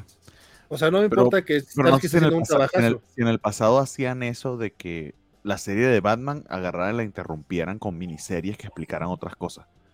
Porque esto muy bien pudo haberse metido en Batman y esperaban por Sedarsky, pero imagino que querían que Sedarsky empezara en el 125. Pero lo de Sedarsky pareciera que es antes de esto, entonces sí se vuelve un poquito caótico. Pero honestamente, contarle que cuenten historias buenas, es, bueno let it go, let it go con la, con la Eventualmente, también como ñoños que somos, ya sabemos, eventualmente vamos a, a poderlo meter en el timeline si se puede y si no, pues simplemente pues pasó y ya, güey. Entonces, dejando de lado esa parte ñoña, el cómic está buenísimo. Eh, yo tampoco me he enterado hasta ahorita que, vi que fueron 48 páginas, no la sentí. Y el tema de la magia, el que veamos a, Tommy Hunter, que veamos a, se me fue el nombre ahorita del, personaje este de la Ciudad de la Justicia, del de la, de la plumita, que me, me, va a matar por acá Félix, pero lo conozco más por Stargirl que por los cómics de la Ciudad de la Justicia, pero igual me encantó ver a ese tipo de personajes. Incluso los momentos que pueden verse muy grim and gritty cuando vemos a Satana y a, a Swamp Thing y a Constantine, este, incluso esos momentos me pareció que estuvieron bien usados, o sea, porque sí sentí el peligro en, los personajes. Me encantó, o sea, comixazo. La verdad es que Batman contra Robin no esperaba que lo fuera, a lo mejor también por eso, o sea, como no tenía altas expectativas, este, me terminó sorprendiendo más de lo que debía, pero chingón, sorpresivamente divertido, como dije. Yo sí espero algo porque era Mark Wade. Y, y sobre todo eh, por Mamuda Rar, que, que, bueno, creo que no ha habido cómic de él que nos decepcione. Entonces, chido, chido que. Chido. ¿Sabes qué? Que también el primer número de World's Finest de White no me encantó al, nivel, al nivel de lo que esperaba. Y no me acordaba, y, no me acordaba que Mark Wade iba a Rar tampoco, o sea, que abría el cómic. Entonces ya para eso fue como, ah, mira, qué buena onda, qué buen equipo, vamos a verlo. Y esto. Y pues, ¿Quiénes, son estos ¿Quiénes, son estos novatos que lo están haciendo también, No, no, afortunadamente sí vienen los créditos de prácticamente sí, al principio, sí, sí, sí, Bueno, de verdad, alguna vez está hasta el final y uno como que, ah, ok. sí. Ah, con razón me gustó, sí. Exactamente. Pues bueno, este, el siguiente comiquito es Batman Urban Legends número 17, que esto va a ser demasiado corto porque yo dije que lo leí ish. Número 19 para los que me escuchan por audio. Ah, es 19, perdón. Por eso decía que. ¿El 19 o el 17? Cuidado. Este. ¿Si era el 19? Sí, sí, era el 19. Este. honestamente, yo eh, me duele un poquito que ya no traigan este, la lista de los cómics que incluye estas, estas antologías, porque luego yo sí me lleva mucho por los equipos creativos. Entonces ahora nada más este scrolleo y si veo algo que me llama la atención me quedo, si no, no. Esta historia de Signal este, con los Outsiders ni me, ni, me interesó la, vez pasada. Vamos, para hacer el, cuento corto, nada más leí la historia de, de, dos caras, que aparte creo que son como nada más tres páginas. Este, y es una, es una historia bastante buena. Me gustó muchísimo. Digo, evidentemente no les voy a decir que compren un cómic de 10 dólares por. Sí, son 10 dólares, de 8 dólares. Por, por una historia de 4, 3, 3, 4 páginas. Más o menos en qué orden está para buscarla, pues. ya que no sale ni la, ya no sale ni el índice para. Son, son como es como la tercera historia. te, vas a perder, compadre, porque son unas cuatro cuantas paquinitas. Las dibujas Miquel Janin, lo cual, pues también es como hacer un poquito de, trampa, porque, pues, el güey está chingón. y creo, creo que escribe Brandon Thomas. Pero es básicamente, es un momento en el que están Batman, Robin y dos caras este, a punto de pelear y lanza su moneda.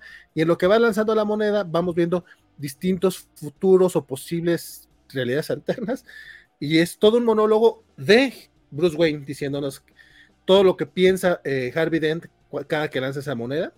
Entonces, está bonita la historia, neta, está bastante linda.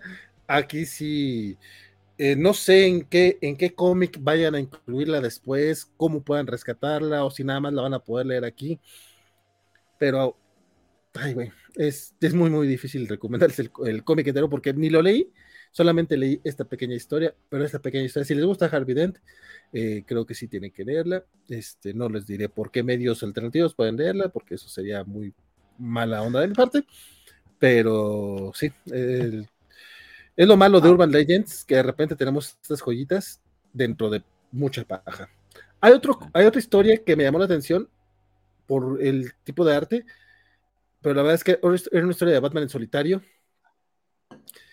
Y ese tipo de historias generalmente me dan hueva. Y aunque se ve buena, no le entré, la verdad. ¿Para qué les miento? Y a lo mejor después me la, me la chuto, pero pero no, trae, dos historias muy, muy largas. Esta está súper aburrida también. Este, trae dos historias muy largas eh, que, no se ven para nada interesantes. O sea, no, no, no, bueno, no te creas, no sé si está aburrida la, la de Alfred, estoy siendo muy, muy mala onda, pero es que ya habíamos tenido una historia de Alfred hace un par de números, o tres, tres números, que sí y estuvo una serie, Y una serie de Alfred. bueno, la, la, serie ya va por su tercera temporada. Gente que nada si hay. Pero también hubo una serie de cómics. Ay, ¿sí? ¿En serio? ¿No te acuerdas? Sí, leímos el primer número. No. Ah, pero sí, pero basada en Pennyworth, claro, claro. Sí, Pennyworth. Y pues bueno. Eh, el escritor de la historia eh, no es Brandon Peterson, es Joy Espósito o Esposito, no sé cómo se pronuncia. Ah, ya, ya. Igual, eh, qué, qué, qué chula. no lo conozco, pero este, él hizo cosas para, para Val con Archer Armstrong. Y es este, ay, güey, él es, él hace cosas en, si no se llama en tele o en algo así, según yo era de Marvel, pero bueno, a, lo mejor, a, lo mejor yo, a lo mejor yo estoy mal, a lo mejor yo estoy mal. Eh, don Fede nos dice que dos años en años mayordomo son como 14 sobre, ah, sobre, y, en Batman, con el montón de títulos que tiene, que sale semanal 10 títulos de Batman, pues más. Y sobre todo con Bruce Cañón. Dice, otra vez padre contra hijo, insertar meme de la joven diciendo, güey, ya. Sí, pero esta vez sí les quedó bien. da mucho eh, gusto estar de acuerdo con el líder supremo, es como un pastel de Coca-Cola. Uy, ese pastel está bien bueno, compadre, no te cuento. Eh, ya era previsible y nos viene hasta el tope, dice Luchamex. Y también por acá el buen Federico nos dice que Axel cambia de look cada programa, tiene más estilos que el puerco araña. No solo eso, compadre, incluso entre, entre videos que nos mandó, el primero salió con su sombrerito de dinosaurio ya inmortalizado en las, en las tiras del Kiki Boniki. Pues bueno, con eso cerramos el bloque de Seita. Vámonos de lleno a los cómics Marvel de la semana.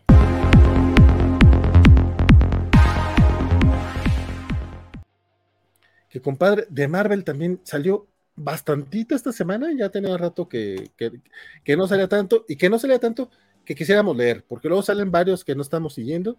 De hecho, esta, esta semana salió por ahí un Iron Man 23, que según sé, el buen Axel sí le está dando el catch-up y varias cosillas. Pero bueno, arrancamos con uno número uno, una nueva serie llamada Midnight Suns, que si no estoy mal, aquí me podría ayudar muchísimo más el buen Jorge o, este Waco de las Noticias Gamer. Según yo, esto es un videojuego, o está por salir un videojuego, que es básicamente un grupo de personajes mágicos del universo Marvel. Entiendo por qué no le, no le quisieron entrar a los demás. Este, a mí, la verdad, igual que, igual que pasó con el Batman contra Robin, pues me resultó una agradable sorpresa. Bueno, la otra me gustó más, no los voy a negar, pero esta está bastante entretenida. Este, disfruté mucho regresar a la Strange Academy eh, y ver más amenazas mágicas este, del universo Marvel, porque de repente como que no, no se le da tanto foco, aunque, aunque esta semana tenemos dos historias con, seres mágicos, por cierto. Aquí, eh, en, este comiquito tenemos eh, al, al, personaje de, ay, se me el nombre de la niña zombie de, de Strange Academy, es parte fundamental de una, de una profecía que dice que ella va a terminar con toda la humanidad. Esta profecía que no solamente la vio ella, sino la vio todo el mundo, incluido Blade, que estaba dando clases, en, eh, estaba, estaba como, como orador invitado en la, Academia Strange, lo cual es bastante gracioso si me preguntas. Este, eh, es que tuvo eso, el, cómic es, es divertido, o sea, el, el hecho de tener una, eh, de una academia mágica, ya, ya le da cierto encanto. Eh, tenemos a Nico Minoru, que no, no, les voy a negar, es la razón principal por la que leí este cómic.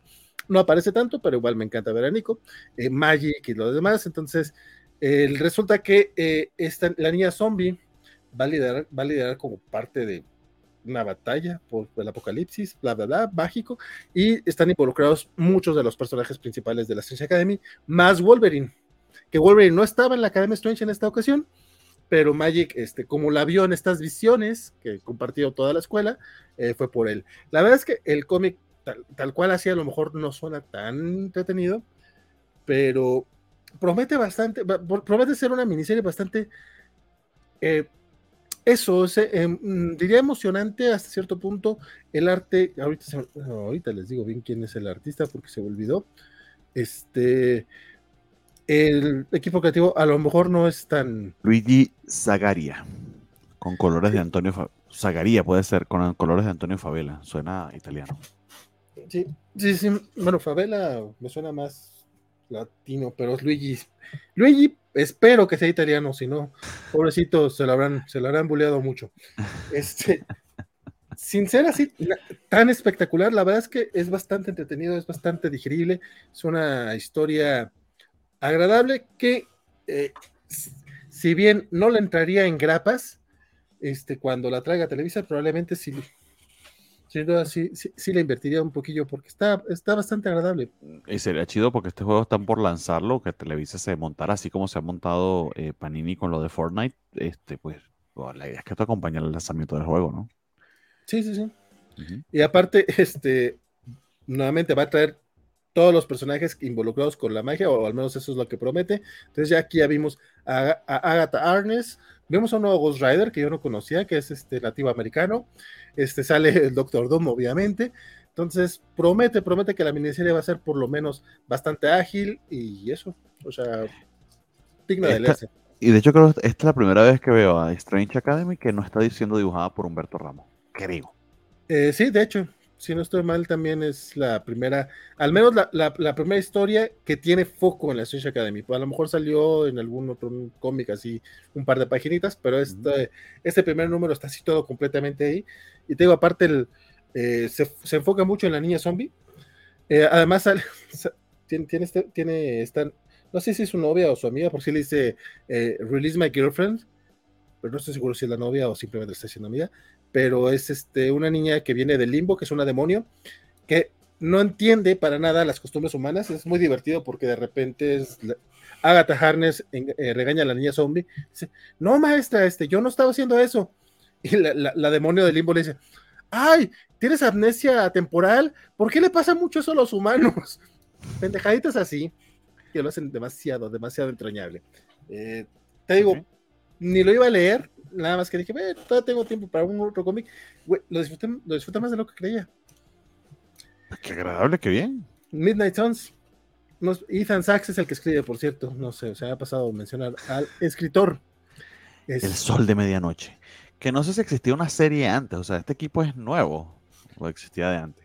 El equipo como tal, este, no. Hay uno que se llama Los Hijos de la Medianoche que es donde están Werewolf, Werewolf by Night, que, que, se supone que va, eh, bueno, to, todos, los, todos los que son tipo monstruos, Ghost Rider también ha formado parte de él, Blade ha formado parte de ese equipo, eh, pero aquí son los soles de la medianoche, entonces están jugando, yo me imagino que es un juego de palabras con lo de Midnight Suns, yeah. Midnight Suns, no sé, no sé bien cómo sea la diferencia a la hora de pronunciarlo. Eh, no se pronuncian iguales, es lo curioso, bastante entonces, parecido. Entonces, pues a lo mejor por ahí aprovecharon, o a lo mejor se equivocaron los onzos de los juegos y le pusieron soles en lugar de hijos y pues mira, ya van a jugar con ese tema. Bueno, no, pero es que si los, los soles de la medianoche tienen algo que ver con la profecía, entonces por ahí metieron el jueguito de palabras. Eh, Chip Zarsky, Daredevil número 3, compadre. No me acuerdo si es Marco Chicheto, creo que no es Marco Chicheto en esta ocasión. Eh, no, es Rafael de la Torre, eh, que ya, ya estamos acostumbrados con Chicheto. Ya van, este. Antonio Favela es mexicano y quizás de Monterrey, dice el. Ah, mira, Federico. muchas gracias, Federico. Es que sí. tenemos a Federico para corregirnos con todo eso, porque precisamente con los créditos que a veces la cagamos. Entonces, muchas gracias, Federico, por mantenernos honestos. Sí, sí. Eh, eh, Checheto nos tiene acostumbrado a esto de que sencillamente, pues, desde la, el, el, ritmo mensual no es lo suyo, eh, lo cual honestamente está bien porque prefiero que se tome su tiempo y dibuje algo eh, que, le quede tan chido porque su nivel de calidad siempre es óptimo, entonces bien. Y Rafael de la Torre, que quizás las primeras veces que intervino no nos gustó tanto, creo que ha ido creciendo muy bien en el rol. Probablemente es un artista joven que ha estado buscando su, footing y creo que, creo que lo ha logrado. La portada está chidísima, que no sé si sea del mismo Yecheto, nota aparte, pero me gustó bastante, bastante esta portada. Y que esto no también, mm, lo que siempre he dicho, o sea, esto es de Daredevil número 3, pero es puro porque relanzaron la serie porque sí, porque aparentemente los números 1 venden mucho y hace sentir a la gente más tranquila este, que decir, no sé, Daredevil 651, que es el número del Legacy, o Daredevil, que será esto, como el 50 IDL de, de la serie de Sedark. Eh, dicho esto, eh, creo que De la Torre nuevamente hace un muy, muy, muy buen trabajo acá, bastante mejor que quizás las ocasiones en las que empezó con la serie, bastante, bastante mejor de hecho. Este, y eh, continuamos con esta historia de eh, eh, Matt, que honestamente creo que ha tardado mucho tiempo acá, limpiando la casa y preparando todo, porque se va a ir este, a pelear contra la mano, siendo parte del puño, si más lo recuerdo, de, de, eso va la, la historia.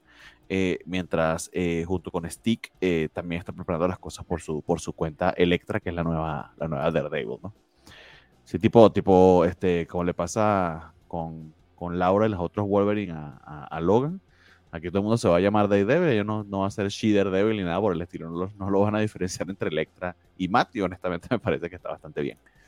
Quizá lo que más destaque acá y que me gustó bastante es eh, como nos presentan a Luke Cage, que está en, en, en, modo alcalde por completo, similar a como ya lo vimos en los Thunderbolts, pero acá este, quizá un poquito más involucrado con el trabajo del día a día, eh, y una junta que tiene, una reunión que tiene contra estos eh, gemelos malvados que se han convertido en estos villanos eh, multimillonarios sin superpoderes, pero o que su superpoder es tener demasiadísimo dinero, que fueron tan amenazantes contra Wilson Fix, Wilson Fisk, perdón, en su momento, como los maneja Luke, me pareció brutal, genial, interesantísimo y muy bien escrito.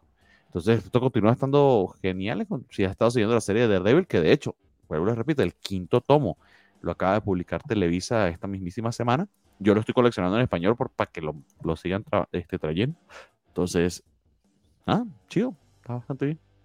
No sé qué te parece a ti, Valentín. Me gustó bastante, de hecho, yo, a mí realmente me gustó más la parte de, de Luke Cage. me encantó verlo eh, lidiar con estos personajes, este, porque si lleva se lleva yo creo que un tercio del cómic, si no estoy mal.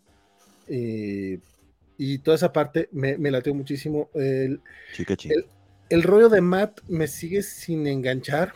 Fíjate que a diferencia tuya, casi entiendo por qué el cambio de volumen, o sea, porque de repente el volumen anterior, digo, aparte de para vender más, porque eso también es obvio, este, pero el primer volumen es mucho eh, Matt dejando de ser Daredevil y batallando, con, eh, poniendo en duda su, su, cruzada y Kingpin como personaje secundario, o sea, porque básicamente fue una historia de Kingpin también.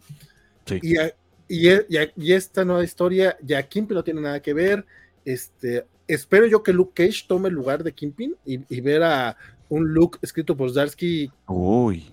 Eh, yo estoy ahí, o sea, realmente me interesa. Y el, el rollo con, con, con, Matt y con la mano y con Electra, bueno, Daredevil Electra, este, todavía no me termina de... Todavía no, todavía no entiendo bien para dónde va y me preocupa porque ya van tres números, uno de ellos fue Oversized. Este, y aunque me están gustando, porque Darsky es difícil que, que escriba algo que no me guste, eh, todavía no sé bien qué rumbo van. O sea, afortunadamente tuvimos lo de Luke Cage, entonces eso me, me encanta. Pero la parte de Matt todavía no, todavía no sé bien hacia dónde. Este, igual lo estoy comprando en español. Yo lo estoy comprando en español porque el, el Deluxe 1 nunca se pudo conseguir. Estuvo perrísima esa chingadera. Entonces, yo también estoy con los tomos. Afortunadamente sí salió esta semana el quinto tomo en español.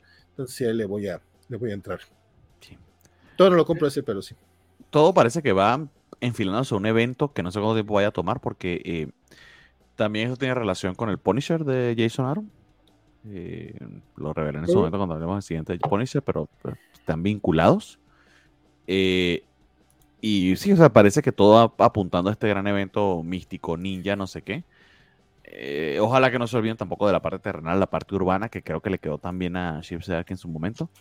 Entonces sí, sí te, sí te entiendo de que lo, lo, lo ninjoso, este, medio místico, está como que, ay, ya arranca, güey, parece Stone Taylor.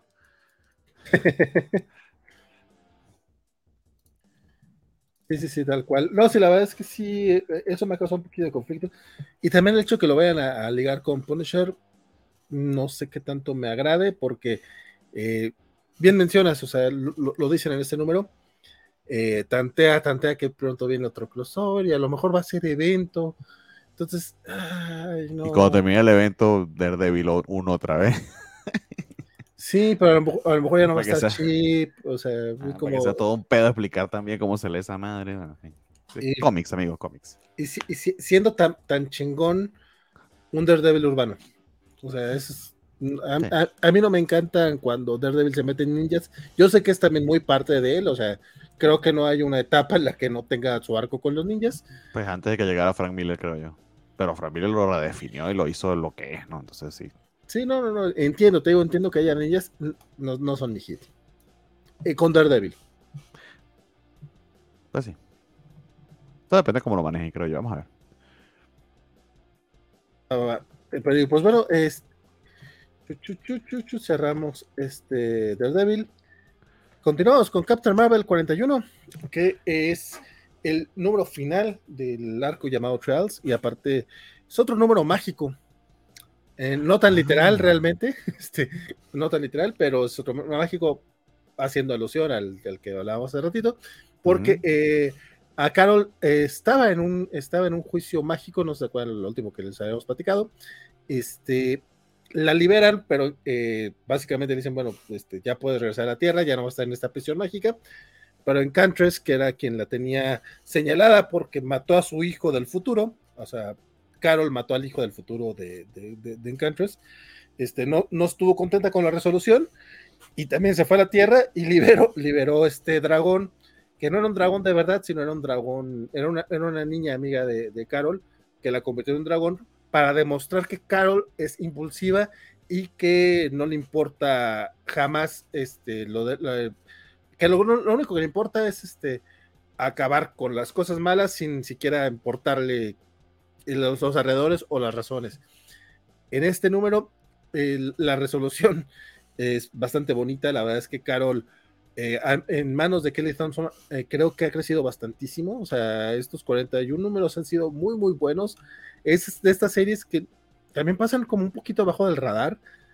Y podría entender por qué. O sea, entiendo que no haya muchos fans de, de Carol haciendo ruido. Y pero lo suficiente como para que se mantenga el título, porque creo que el, quienes lo siguen son muy fieles y van y compran en físico.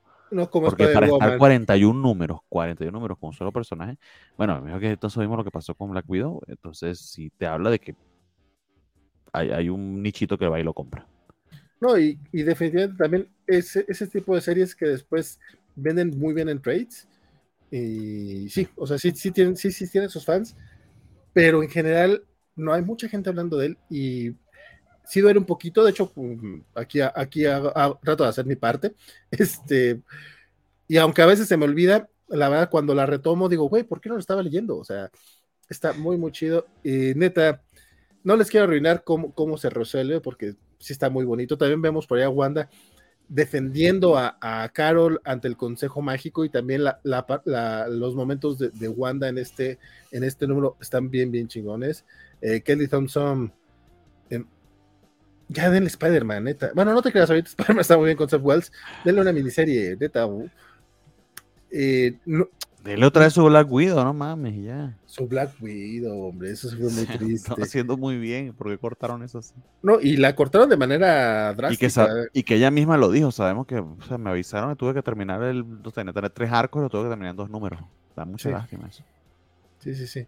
Pero bueno, por lo pronto su Captain Marvel sí está muy, muy chingona. Échenle un ojito. Este, termina este número, este arco. El que sigue ya es este a Axe, lo cual me duele un poco porque yo espero que sea de esos tie que realmente no son tie que son nada más, vamos a ponerle el título para que más gente venga a leerlo. Por lo pronto, Álvaro López y, este, y Jordi Beler Jordi Valera es la que hace los colores, pero Álvaro López hace el arte en este número y le quedó muy, muy bien. eso sí, el, dibujante cambia muy seguido en Captain Marvel, así no, no les digo que se pueda quedar por él, pero pues con Kelly Thompson, pues, ¿qué más quieren? Dice que los artistas son tanto Juan Frigeri como Álvaro López, pero no sé si es que una página la hizo Frigeri o si fue el tintador. Un buen punto. Aquí a Frigeri lo tengo como eh, portadista. Pero ah, bueno, también como artist, ah, cover artist y artist, sí, tienes razón. Sí, pero quizás hizo unas, unas páginas y el resto la hizo Álvaro. Este, por acá, antes de arrancar el, el bloque arácnido, dice Lochamex que se viene una rejuvenecida gata vieja sabrosa, espero que no, pero ya veremos. Sol de medianoche, estoy ebrio, dice Luchamex. Pienso en la canción de Chino de ex Victorino. Por acá ¿Y, ¿Y, el Luchamex ebrio escribe en todas mayúsculas, como estuviera gritando, ¿o qué pasó? ¿O se eh, le pegó el block caps en el teclado? Pregunta si Daredevil fue God o no, pues ya, ya dimos nuestra opinión. Dice Félix Farsar que va a señalar respetuosamente que leamos Stretch Academy. Recomienda encarecidamente, compadre, si está muy bueno. Este, de hecho, eh, si no terminamos, bueno, yo terminé de leer este, el, volumen, estamos esperando la siguiente serie. Y nos hace este, las aclaraciones que se llama Soy la Vu, la chica zombie. Sí, a mí se, me dan los nombres. Y Spirit Rider, no Ghost Rider. es lo mismo, hombre. Ese, sí es lo mismo. Básicamente. Y dice Federico que si nos volvemos a equivocar, hay tabla. Entonces, con, cuidado, con cuidado. Carlitos Parker ya se presente por acá. Muchas gracias, mi querido Carlitos. Eh, Dice eh, Fern Santos, dice equipo Cap Marvel, aunque la mayoría de mis amigos no le entran al debate. Qué gustazo saludarles esta noche, cobachos. Nos falta el buen Francisco. Que Fern Francisco promete que ya próximamente regresa. Por lo pronto ya lo puedes ver en las covacharas de She-Hulk y en Kobayashi Maru. Ya ella está participando, ya lleva dos semanitas, está participando de regreso nuestro querido Francisco. y sí, equipo, eh, definitivamente. Dice que Álvaro López dibuja las partes de Wanda. ah, ok.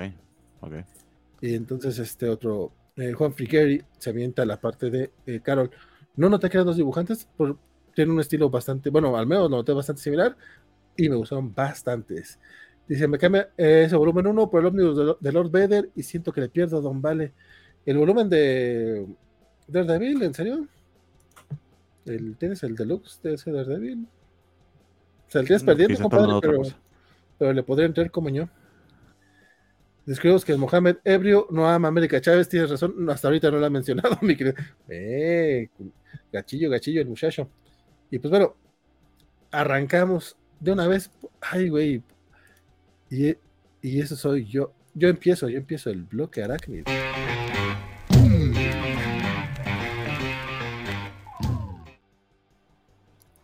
Bloque arácnido, Edge of Spider-Verse número 3. Esta serie, miniserie antológica que pues está eh, este, llevándonos poquito a poco al nuevo Spider-Verse, al Spider-Verse de este año. Hasta ahorita habían sido cómics muy con muchos altibajos.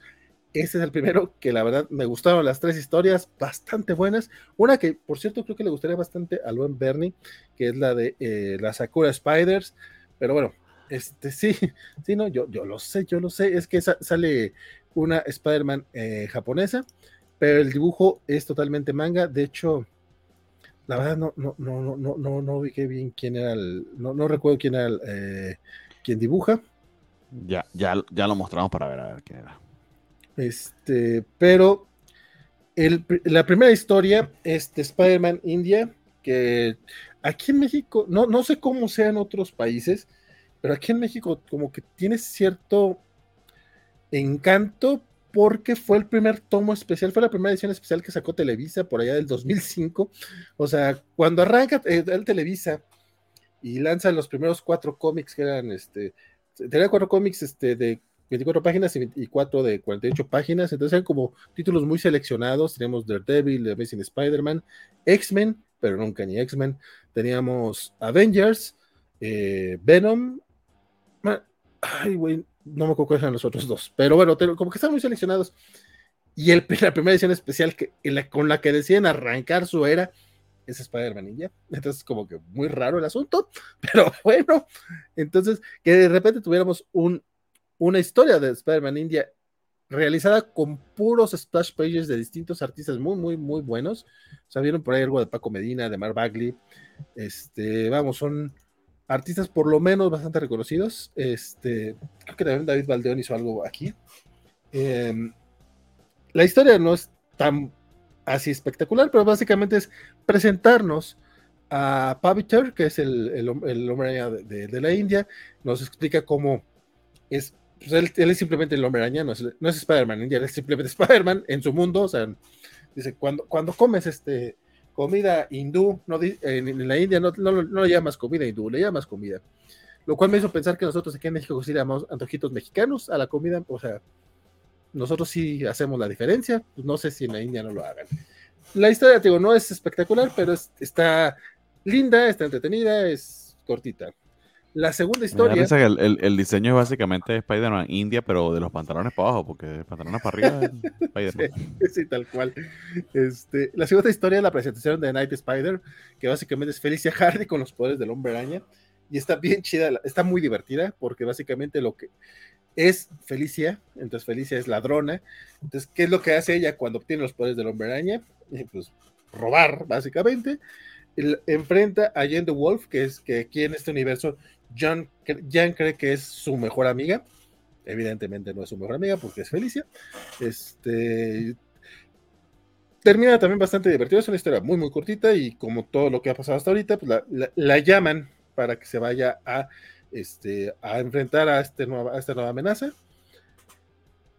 Esa historia la escribe Dan Slot y creo que es la mejor historia de, que, ha escrito Dan Slot en, este, en, esta, en esta miniserie.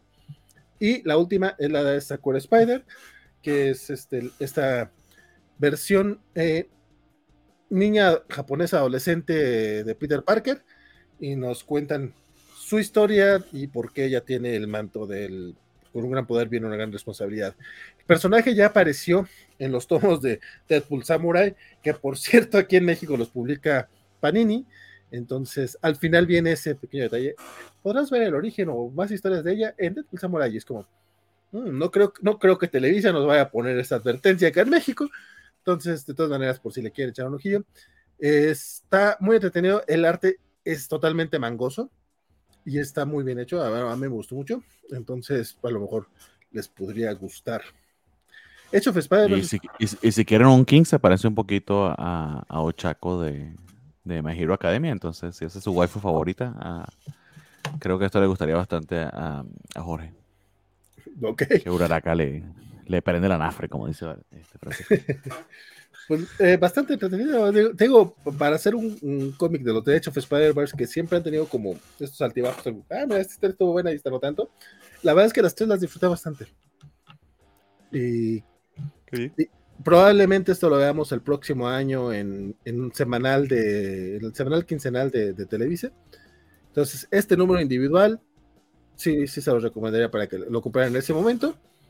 Eh, nuevamente, como yo soy un codo de lo peor y solamente compro recopilatorios, y a veces realmente me espero al descuento de Amazon, entonces yo no lo recomendaría en una grapa gringa, pero una grapa de 70 pesitos de las de Televisa, sin pedos, este, este sí me lo compraría o experiencia los recopilados, que también, este, de todas maneras, seguramente son de esos este, seres asquerosos que se compran todos los recopilatorios del hombre araña, nada más porque es el hombre araña, aunque tenga historias de Nick Spencer, como yo lo soy. Este. fueron varios, ¿no? Este, no todo lo de Nick Spencer. No lo he terminado, de hecho, por aquí tenía algunos. Este, no he comprado todos los últimos, este, pero, pero sí tengo varios. ¿Qué te digo? Este, igual, hecho of Spider-Verse. Este número estuvo bueno. El hombre araña, el asombroso hombre araña número 9, mi estimado. ¿Pusiste el bloquecito de arácnido? Creo que no pusiste el video. Eh, sí, lo puse, pero lo volvemos a ah, poner como yo. Ah, bueno, bueno, bloque arácnido.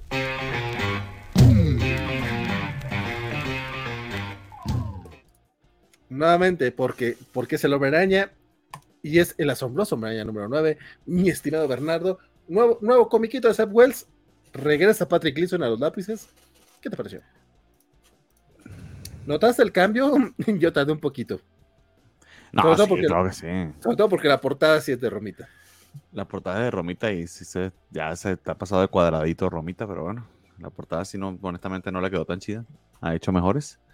Eh, sobre todo ese traje, ese traje nuevo está medio raro.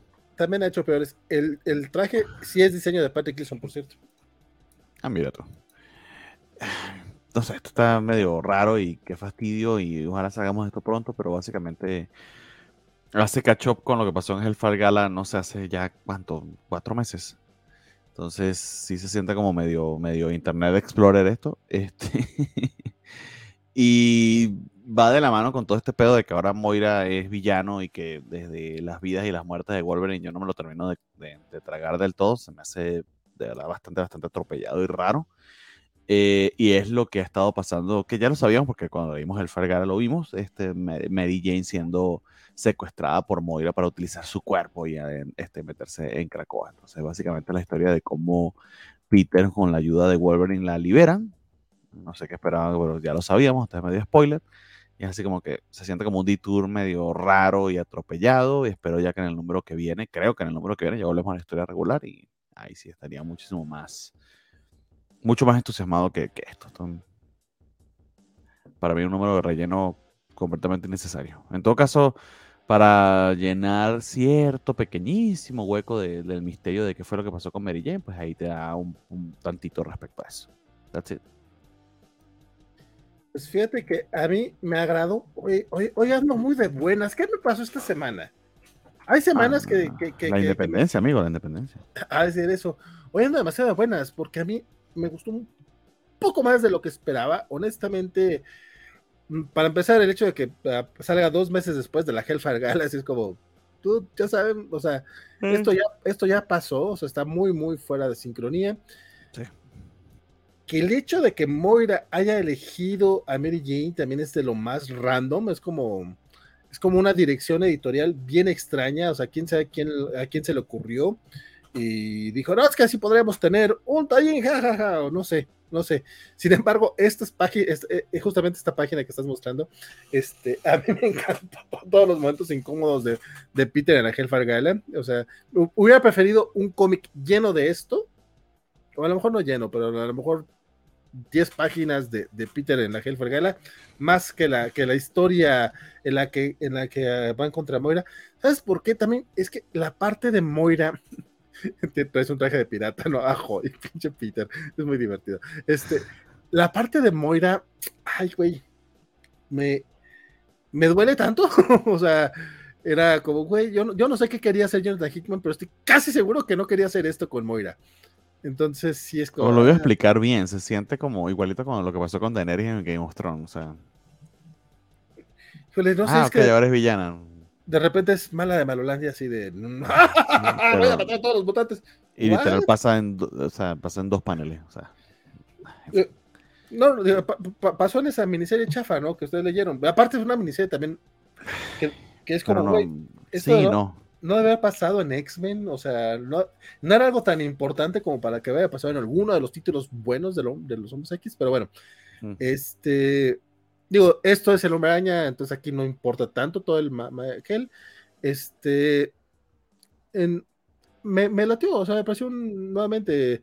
Fue algo que, disfruté leer, este, sin ser espectacular.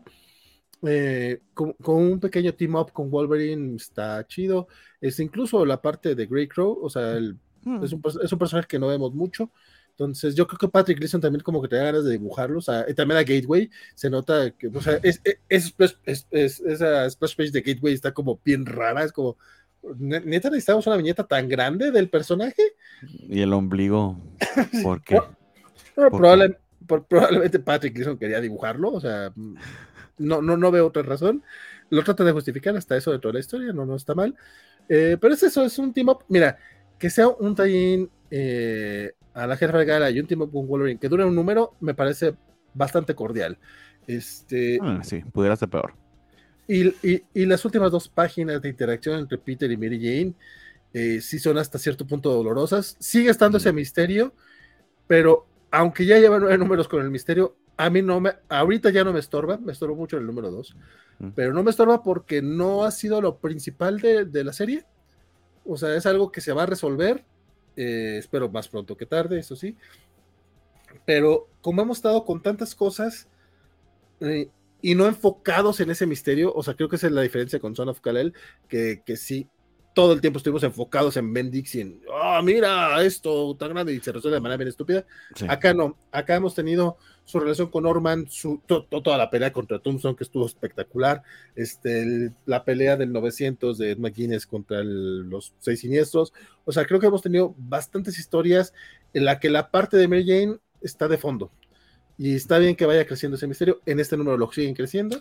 Este, y neta, están dolorosas esas páginas. Me encantó. Seth Wells creo que está haciendo un buen trabajo con Hombre Araña.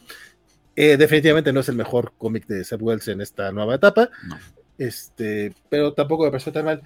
Y el arte de Patrick Gleason creo que está bastante bien. O sea, qué bueno que lo utilizaron para este numerito. Tiene buenos números. Digo, no, no soy fan de, de Wolverine, pero tiene, tiene buenas, buenas viñetas con él. Entonces, eh, ahí está, Amazing Spider-Man 9. Con eso cerramos el, bloque arácnido. Este. Y arrancamos ya el bloque mutante, mira tú.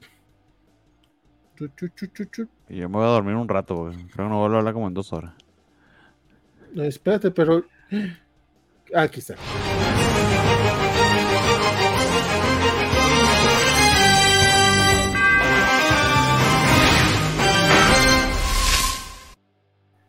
Pues mira, eh, hay bloque mutante, sí hay. Y como sabemos, el bloque mutante le toca al buen Axel Alonso, quien no vino en esta, ocasión, pero sí nos mandó sus opiniones. Nos mandó lo que piensa acerca de X-Men Red, número 6. X-Men Red número 6, este, la verdad es que esta serie me tenía en ascuas porque me parece que iba muy bien y pues todo lo que pasó con Uranus y Adako en, en Judgment Day, este, pues me ponía en riesgo a un montón de personajes, pero pues este número creo que, que no, no, no, digamos que nos muestra qué pasó después del ataque de Uranus y la verdad es que me parece un número muy bien logrado. Este, me, me sorprendió mucho ahí que, que, inicia, digamos, el número desde el punto de vista de un astronauta de la NASA que está ahí, digamos, que haciendo labor de, de, de Star Trek este, en Araco, ahí tratando como de entender y convivir armónicamente con los aliens, de, bueno, con los mutantes. Y este, pero la verdad es que el resto del número me gusta que el gimmick es Tormenta viendo la tragedia desde, desde el punto de vista de un montón de, de, mutantes. Este, la verdad es que este número este, avanza muchísimo. Conocemos a tres integrantes más del gobierno de Araco. Este, la, la, el, cuarto, digamos, eh, eh, la otra parte secreta del gobierno de Araco que no se nos había revelado. Este, y pues digo, eh, la verdad no te explican mucho, pero me da gusto ver ahí a Roberto da Costa, porque Roberto es un personajazo. Este, y creo que Aliwin, digo, no es, no es Hickman, pero Aliwin también ha sabido trabajarlo muy bien. Este, pero pues digamos, eh, eh, lo, así que Tormenta, digamos, ha sido la, protagonista de, de, de, de, de, Sword y de, y de X-Men Red, pero este número es Magneto, ¿no? O sea, la verdad es que este número me recuerda mucho también ese gran número de Hickman, no me acuerdo si era el 10 o el 11, este, de, de sus X-Men, este, pero aquí tenemos, o sea, unos momentos donde Magneto es en verdad, este, este, el, mutante más rudo, el, el, el más determinado, este, o sea, si, si vuelve a haber un crossover con, con DC, este señor se me hace un anillo verde. Este, y pues nada, o sea, es, Magneto aquí fue el meme de un hombre literalmente tan enojado que no puede morir.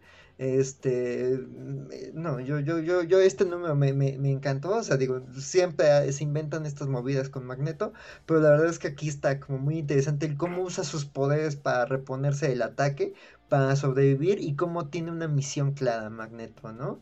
Y cómo digamos que sí, o sea, el, propio gobierno de Araco sufre eh, golpes muy duros, pero también Magneto, Tormenta y pues les digo Roberto, este pues saben coordinar a sus, a sus iguales de Araco para para así que organizar una contraofensiva hacia, hacia el bando eterno el que los está atacando.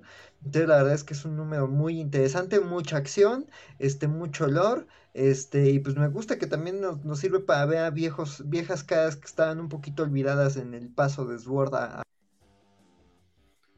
Ay, mi querido Axel. Se, le acabó la pila. Se, me hace que sí, se me hace que tiene un, cierto límite en su video porque ya había pasado, por cierto, tengo que apuntar eso para avisarle al buen Axel porque le pasó la semana pasada. Este, pero tenemos también su opinión de Axe Judgment Day número 4. Que, ay, sí, me, me, quedo callado porque voy a poner el video y realmente lo que puse fue el bannercito de Axe, eh, lo que decía, Axe número 4, del buen, uh -huh. el buen Axel.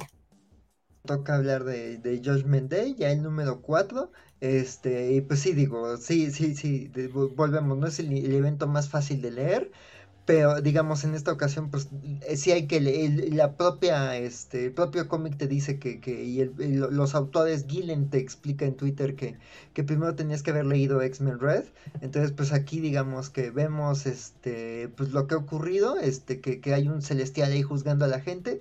Este el punto de vista humano me sigue pareciendo como muy interesante te, muy revelador ahí la, propia narración del celestial tiene momentos muy bonitos en esa parte una en donde dicen güey o está juzgando a distintos humanos y, y cómo, cómo se les juzga cómo se les aparece y de repente hay un niño que no hizo la tarea y es como de podría juzgarlo, pero ¿sabes qué? No, es, está muy pequeño, o sea, dejemos que los niños sean niños.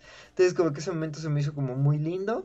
Este, y pues nada, sigue siendo un evento que tiene como cosas muy interesantes que decir. Y aquí es básicamente un, un momento de crisis, el, el, cómo se responde ante un momento de máxima tensión.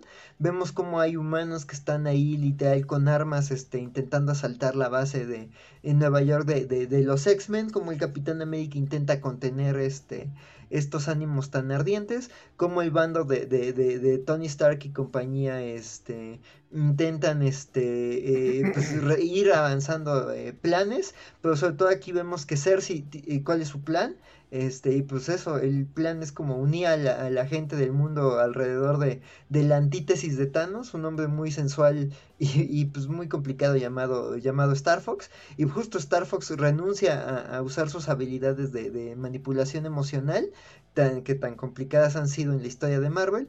Y aquí más bien él, él vemos cómo hace todo un juego de, de estrategias este, para convencer a los al celestial de que de que la tierra merece ser este perdonada digo eh, eh, me recordó mucho también este no sé si recuerdan este número de, de Wonder Twins de, de Mar Russell en donde un villano también tiene ahí como un plan que involucra que toda la humanidad tiene que encontrar cómo resolver los problemas del mundo y este y pues aquí también Star Fox es como de güey tenemos 24 horas como para llegar a que todos nos pongamos de acuerdo y que nuestro dios no no nos, no nos, no nos haga cosas horribles. Entonces la verdad es que me parece un número bastante interesante, digo, más allá de lo complicado que sí es leer el número por lo repartido que está en, en, en ciertas series, que no todas, no lean todas, este, huyan de Marauders, este, y de X-Force, este, pues nada, creo que sigue contando cosas muy valiosas y creo que es un cómic que está diciendo... ¡No! Sí, creo... Creo, creo que el buen Axel sí tiene un límite de tiempo en sus videos. Se, se, lo tenemos que explicar, pero bueno, dice que en Axe número 4 se dicen cosas muy, muy valiosas. Y con eso cerramos este, su participación del bloque mutante. Pero, este, sorpresa, sorpresa, hoy yo también leí cómic mutante. Qué bien. Perdón, se trata de X-Men 92, House of 92, número 5 es el final de la serie, por cierto, yo no sé si ustedes estaban enterados, yo no lo estaba hasta que, hasta que lo leí. Este, la portada de David Valdeón, este, me gustó mucho cómo eh, Valdeón eh, trabaja los, eh, lo, los estilos este, de, del, del, del cómic original, bueno, del cómic este, no, basado en la serie noventera, perdón. El, arte interior no es de él, ahorita, ahorita les digo bien cómo está el chisme. El, eh, el, interior es, Salvador Spin con colores de Israel Silva. Este, la historia, como ya todos ustedes saben, es, situar eh, básicamente eh, lo que fue House of, House of X y House este, y Powers of Ten dentro de la continuidad más o menos de X-Men 92 de la serie animada y resultó un experimento bastante divertido porque lo que hicieron fue básicamente eh, swapear muchos personajes, o sea, personajes que en aquellos tiempos eran importantes, como Nimrod, por ejemplo, pero también aparece Nimrod en la serie, pero aquí está este, mezclado con Bolivar Trask, este, en el número anterior vimos cómo mataron a Cameron Hodge y a otros personajes que neta ya muchas veces ni se acordaban. De repente vemos este, imágenes de Tusk y de, estos villanos que, que, en serio ya hace mucho que no veíamos. Eh, que hay incluso un chiste en el que Forearm tiene eh, agarrado a Bestia. Y, y si se, como Forearm es este güey que tiene cuatro brazos, dice, ay, güey, tu, tus axilas este, huelen peor que el, que, el mediodía en la, Tierra Salvaje, cosas así de, de sonzas, pero muy divertidas. En el número anterior fue la Hellfire Gala y, y agarraron este nuevo equipo de, de los eh, tuvieron la elección para elegir a, bueno, la, elección de los, nuevos miembros de los hombres X. Random formó parte de, esta, de, esta alineación. Random, hagan el favor. Este, la miniserie en general, estoy dando la, opinión general de la miniserie, este, porque pues, cerró, cerró, tal cual, ¿no? Eh, bastante entretenida, que, incluso, creo que está cerrando mejor que lo que pudo cerrar Hickman su serie, más que ¡Ah! nada, más que nada, más que nada porque Hickman no pudo cerrarla. O sea, no, no por otra razón. Eh, Hickman la llevaba bien. tenemos súper pendientes especial de los hombres X este, de Hickman, pero bueno, este. Y, este número está, digo, eh, se, descubre que Bestia está ya este, haciéndose del cuerpo, pero de, se está, tomando como rehén a Jubilee, quien en esta versión es la que toma el lugar de, de Moira. Entonces Jubilee es la que está reviviendo varias veces, ya es la décima vida de Jubilee. Aquí todos se enteran qué es lo que están, lo que están haciendo Magneto y, el profesor X, aunque aquí, como es la versión animada, este, sus intenciones son más buenas, entonces no, no, se enojan tanto con ellos. Y la, decisión final que tiene que tomar eh, Jubilation D para poder este, salvaguardar todo lo que está pasando es también es pues, bastante interesante, de hecho, bastante eh, es un gran sacrificio considerando el tipo de cómic que es. Este, a mí me, agradó bastante. Yo la verdad es que no estaba seguro si me fuera a gustar o no. Aparte tuvo momentos, tiene, tiene detalles muy chingones. En algún, en alguno de, en alguno de los números teníamos una página este, muy de revista de los 90 en la que habían datos curiosos y cosas por el estilo. En el número anterior tuvimos una portada del Examiner, que venía siendo así más o menos este, un, tabloide de chismes, también bastante divertido. Este, y el final de este numerito es está emotivo. O sea, yo no sé cómo lograron hacer emotivo ese final, que no se los quiero spoilear por si, si, si, la van a leer o no. Este, la verdad es que la, la, propuesta, lo que hizo Steve Fox en esta miniserie fue eh, gratamente sorprendente. Ya, eh, esto sí no es sorpresa que me gustara, me, me, han gustado los números anteriores, este sí se mantiene en mi gusto. Definitivamente este, esta se va a venir en, un TPB probablemente gringo, este, porque sí me, me, me bastante el, el, House of X, eh, House of 92, vamos a decirle, porque básicamente es 92 números romanos, entonces no le voy a decir XC11. ya. Bueno, no es como decir House of eh, Ten of Swords, es diferente. Sí, no, neta, el Ten of Swords, como nos, decía Axel, Axel le, tocó leerlo en el momento que salió, yo, yo, yo hice catch up, este, pero el Ten of Swords por aquí sí hubo Swords involucradas, o sea, sí hubo un torneo tal cual como estaba prometido. Te digo, la, verdad es que la, manera en la que la doctora estuvo bien chida, me gustaría ver un Is, for Extinction con, con, con los personajes de la serie animada, un Messiah Complex, o sea, me gustaría mucho ver eh, qué propuestas tienen porque se permiten hacerlo divertido. De hecho, en, la Hellfire Gala, este, invitaron, como, como en la Gala del 616, también invitaron a, muchas celebridades. Y viene un reporte de Valerie Cooper, donde está este, reportándole por ahí al, presidente Robert Kelly. Este, bueno, también asistieron estas celebridades este, algunas sí portaban este, una flor especial que los dejaba pasar por los portales a Cracoa. Este, y te, confirmo que Schwarzenegger, Cage y no quién otro traían esas flores, o sea, son humanos, pero Prince no traía. Entonces, Prince es mutante en este universo Marvel. no sé, o sea, se permite ah. jugar así. Como lo de Michael Jackson, que era uno de los aliens de Men in Black. Básicamente. él era uno de los Men in Black, ¿no? Michael Jackson no era un alien. No, eh, según yo que lo, que, lo, monitoreaban, era uno de los que tenía que vigilar porque era muy famoso. Ah, según yo, o se enojó por eso y después ya lo pusieron como un hombre de negro en la segunda, algo así está. Ah, no me acuerdo. Pero bueno, ese es el X-Men 92. Y cerramos el bloque, el bloque mutante. Como, como ahora tenemos un extra de Marvel, vamos a cerrar el bloque mutante con cortinilla.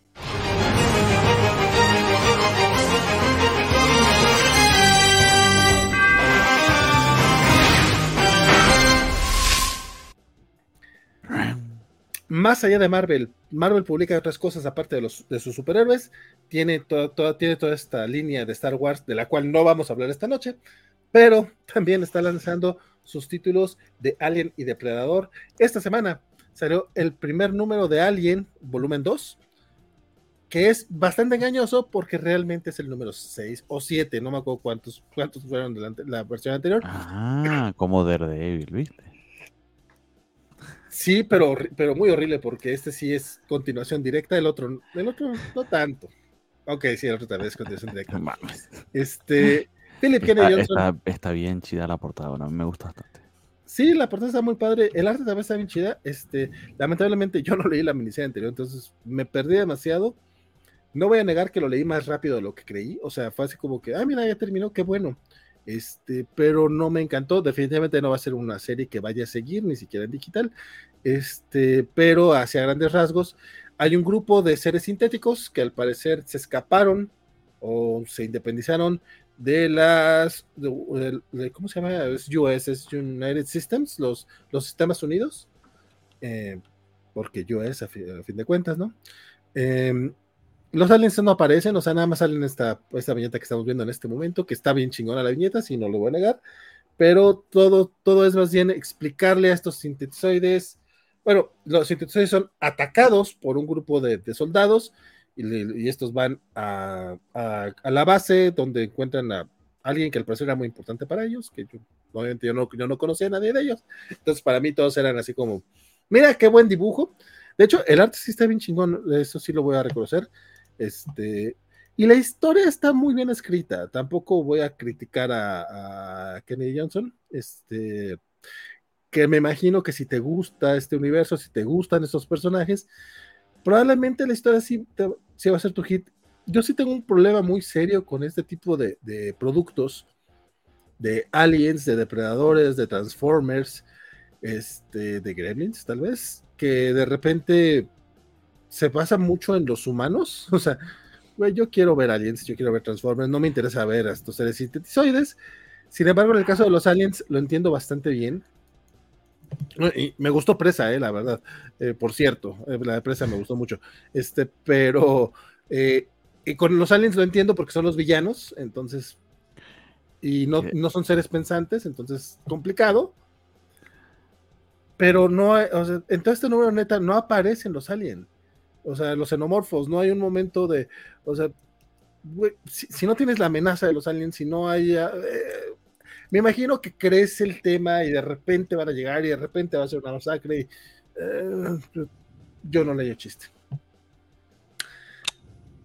Más no, más no les puedo decir. No, no leí la, creo que leí el primer número del anterior. No sé por qué dije, ay, bueno, leo también este.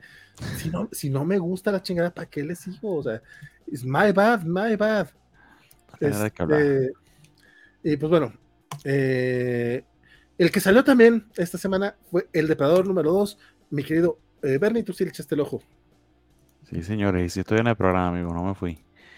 Uh. Este, esta serie iba a salir cuando eh, recién compró Fox, eh, bueno, no recién, después de que Disney compró a Fox, ya habían aprobado para que saliera tanto Depredador como Alien, pero hubo un tema legal aquí que honestamente no conozco los detalles, pero creo que tenía que ver con los derechos que le estaban pagando el autor de, ciertas cosas de, de Depredador que no se solventaron sino hasta este año. O sea, esto se atrasó como por un año la salida de este cómic.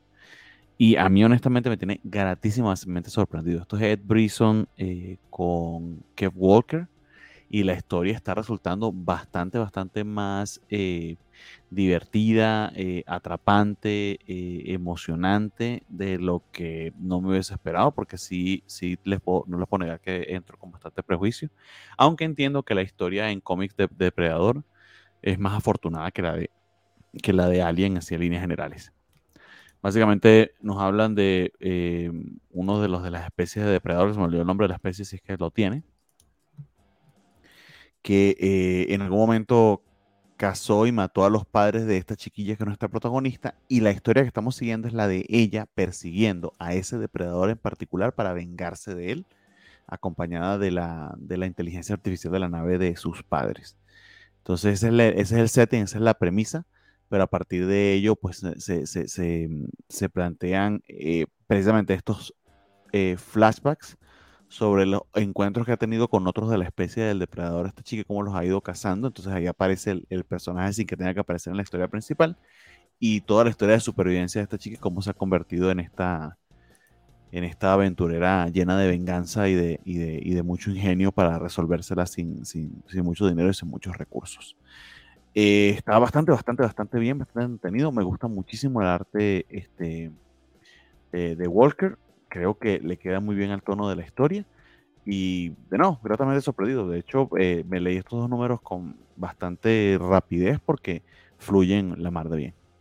Entonces, eh, emocionado por cómo continúa la historia, porque de hecho también hay un cliffhanger interesante en este segundo número. justamente, fíjate, yo eh, también me aventé esta semana. Yo, yo creo que tú sí habías leído el primer número la vez pasada, ¿no? Ah, no me acuerdo, creo que no pude entrar al programa y no sé si lo leí o no. Puede que sí que lo haya leído, pero creo que ni lo mencioné. Ah, entonces a lo mejor, no, no, no, Yo me acuerdo que sí se había mencionado en el programa, no me acuerdo si fuiste tú, fue este Axel. Este, no estoy encontrando la portada del Alien 1, qué raro. Eh, pero bueno, el, yo no, yo la verdad es que no, no, no me lo. No, sí fuiste tú, ya me acordé porque eh, empezaste a pasar las páginas y dije, ay, no mames, qué, qué, qué, bueno, qué bueno se ve. O sea, realmente se veía muy chido el, el cómic y fue lo que me, lo, me llamó a leerlo, o sea, el que eh, justamente eh, que, que, se veía padre, pues. Y sí, la verdad es que está bastante, eh, bastante bueno. Sí. Este, este cómic, para, para, que veas, a diferencia del de Alien, sí tiene como personajes interesantes. Ah, tampoco hemos visto mucho Depredador. Este, es más la historia de, de, esta, de esta chica, en la que los depredadores, bueno, un depredador básicamente acabó con su familia. Este, pero está muy, muy bueno. O sea, la verdad es que eh, en este, aparte de que el arte está bien chingón, el, en general la historia tiene bastante, tiene, tiene, bastante suspenso. O sea, estás preocupado por ella, no sabes cómo le va a hacer en este planeta desolado. O sea, es, básicamente Hoth, pero sin base rebelde. Entonces va, va a ella a enfrentarse a la naturaleza entonces, está buenísimo el pinche cómic. O sea, el primero estuvo poca madre, este segundo siguió bastante bien. Y es la primera vez desde el Batman Depredador que me interesa un cómic con estos personajes. Ah, wow, palabras mayores. Sí, no, la verdad es que sí, el, Batman Depredador está bien bueno. Y mira tú, Predator, ¿quién, quién, hubiera dicho que sí me va a interesar? Y Ed Brisson. Es, sí, escribe Ed Brisson.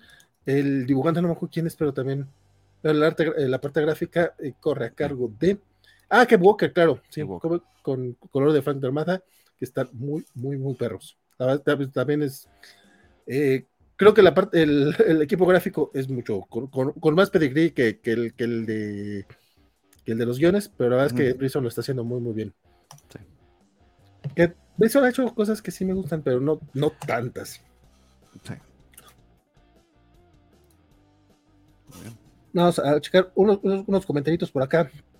Este, antes de cerrar el bloque Marvelita. Dice Federico que hoy sí me tomé mi Valium. Puede ser, puede ser, porque parece que estoy un poquito más. Este. Estoy eh, con, más este. Sí, con, más alegre, vamos a decirle. Dice Luis Javier, yo de Fantastic Four era otro. No supe por qué.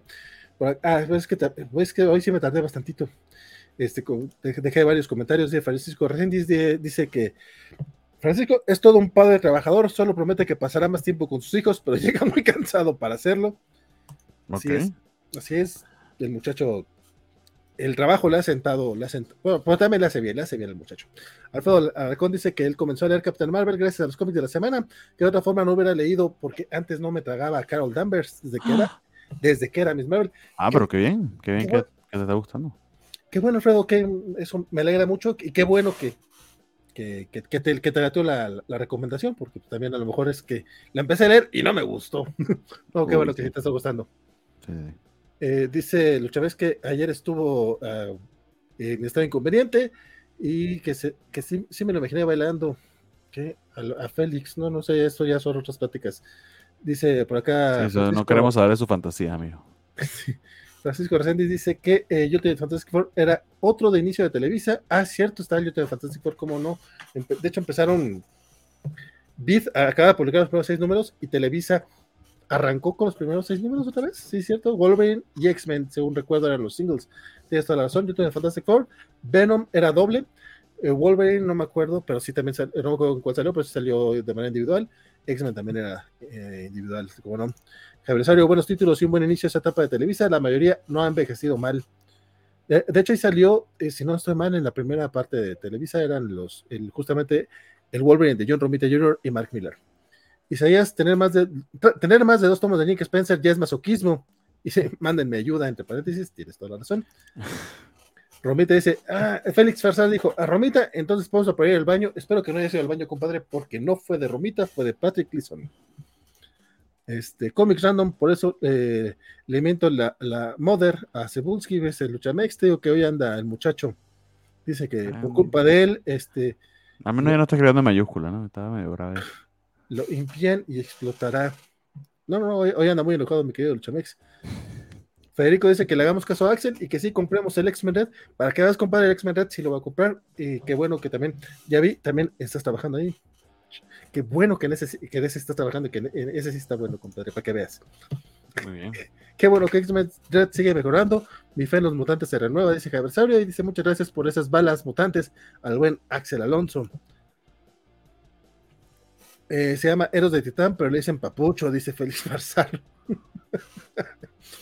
Este, Francisco dice, Axel lo hizo adrede para dejar el cliffhanger. Sí, lo hizo. De hecho, ahorita ya le dije, me, dijo que nos iba a mandar este. No, ahorita les mando, este, porque sé por dónde me quedé. No, ahorita no te preocupes, tú sigue, tú tranquilo, tú haciendo lo que estés haciendo, mi querido Axel. La próxima, la próxima vez nada más tener cuidado. Titania y X-Men eh, causando un despapalle, dice por acá, y Jubilee extraña, dice Luchamex.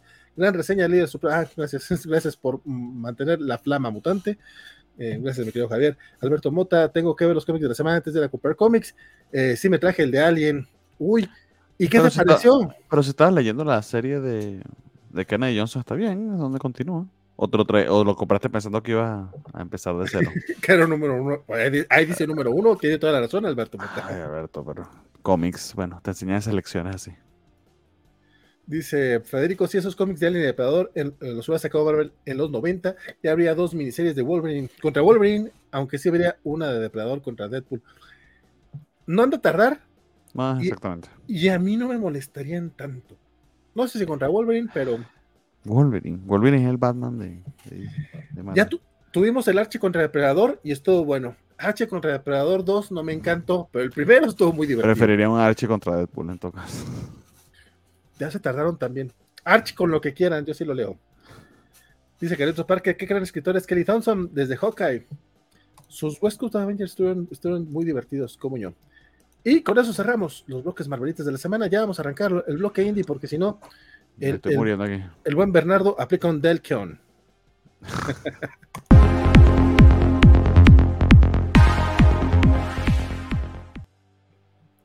y arranco yo, arrancome yo, y también va a ser muy.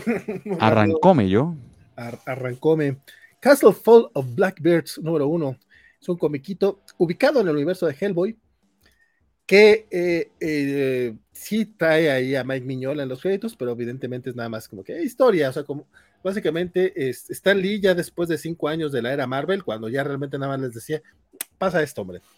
Eh, básicamente. Y miren, a mí, yo, yo soy de los que defiendo a Stan Lee, pero también a veces se pasaba de lanza. Este, pero bueno, eh, decíamos, es una historia más o menos como lo que estábamos viendo con Strange Academy, pero de una manera un poquito más aburrida. Bueno, no, de hecho, mucho más aburrida.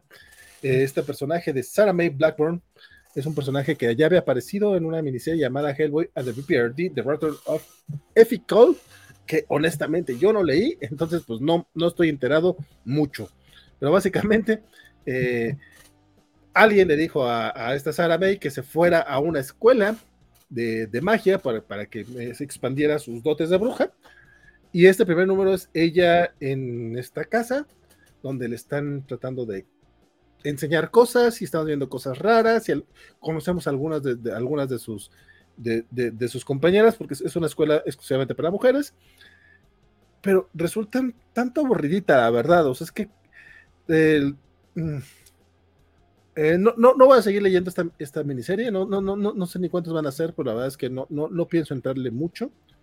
Eh, el arte de, Valeria Burso no me, no, no me encantó. los guiones de Angela Slasher tampoco me parecieron muy, muy, muy entretenidos.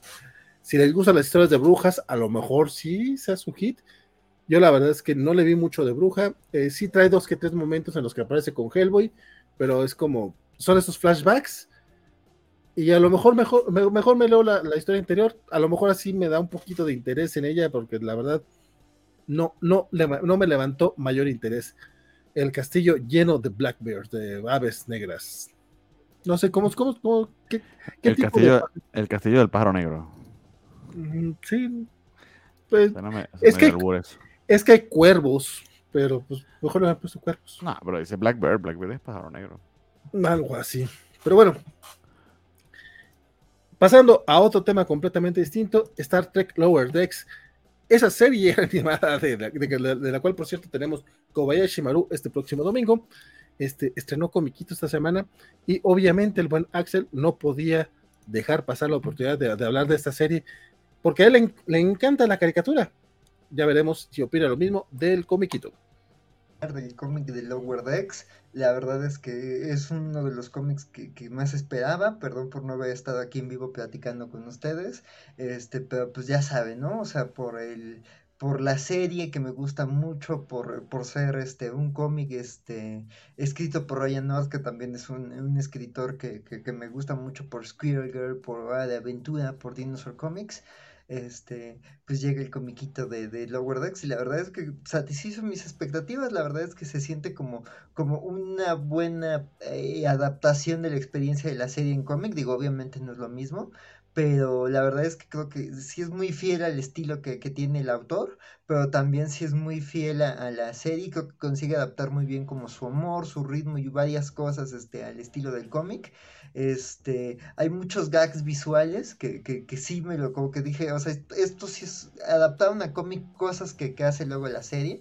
Hay una escena de, de Mariner y de Ransom que, que, sentía así como el ritmo, entonces me gustó mucho este, esa parte. Digamos, este, pues en cuanto a la estructura de, de la serie, o tiene como una aventura principal este que digamos es la que iría antes de los créditos de inicio y ya después ya tenemos dos tramas este muy que bueno que además está chistosa porque involucra unos hippies espaciales bastante groseros este o como los llaman en el espacio hippies normales este pero también tenemos este una historia A y B no este una que involucra a la capitana y a Shax en un planeta este, pues, con los shenanigans que pasan cuando, cuando el capitán y, y, su, y su, la tripulación del puente viajan a un planeta, este, esos gags de, de, de, de la serie original, este, y por otro lado tenemos este, una trama que involucra a, a, Tendy, a, a, este Boimler y a, y, y a, Mariner en el holodeck, ¿no? Este, básicamente, eh, pues también este, muy reminiscente de, eh, aquí en este caso de, de, de, The Next Generation,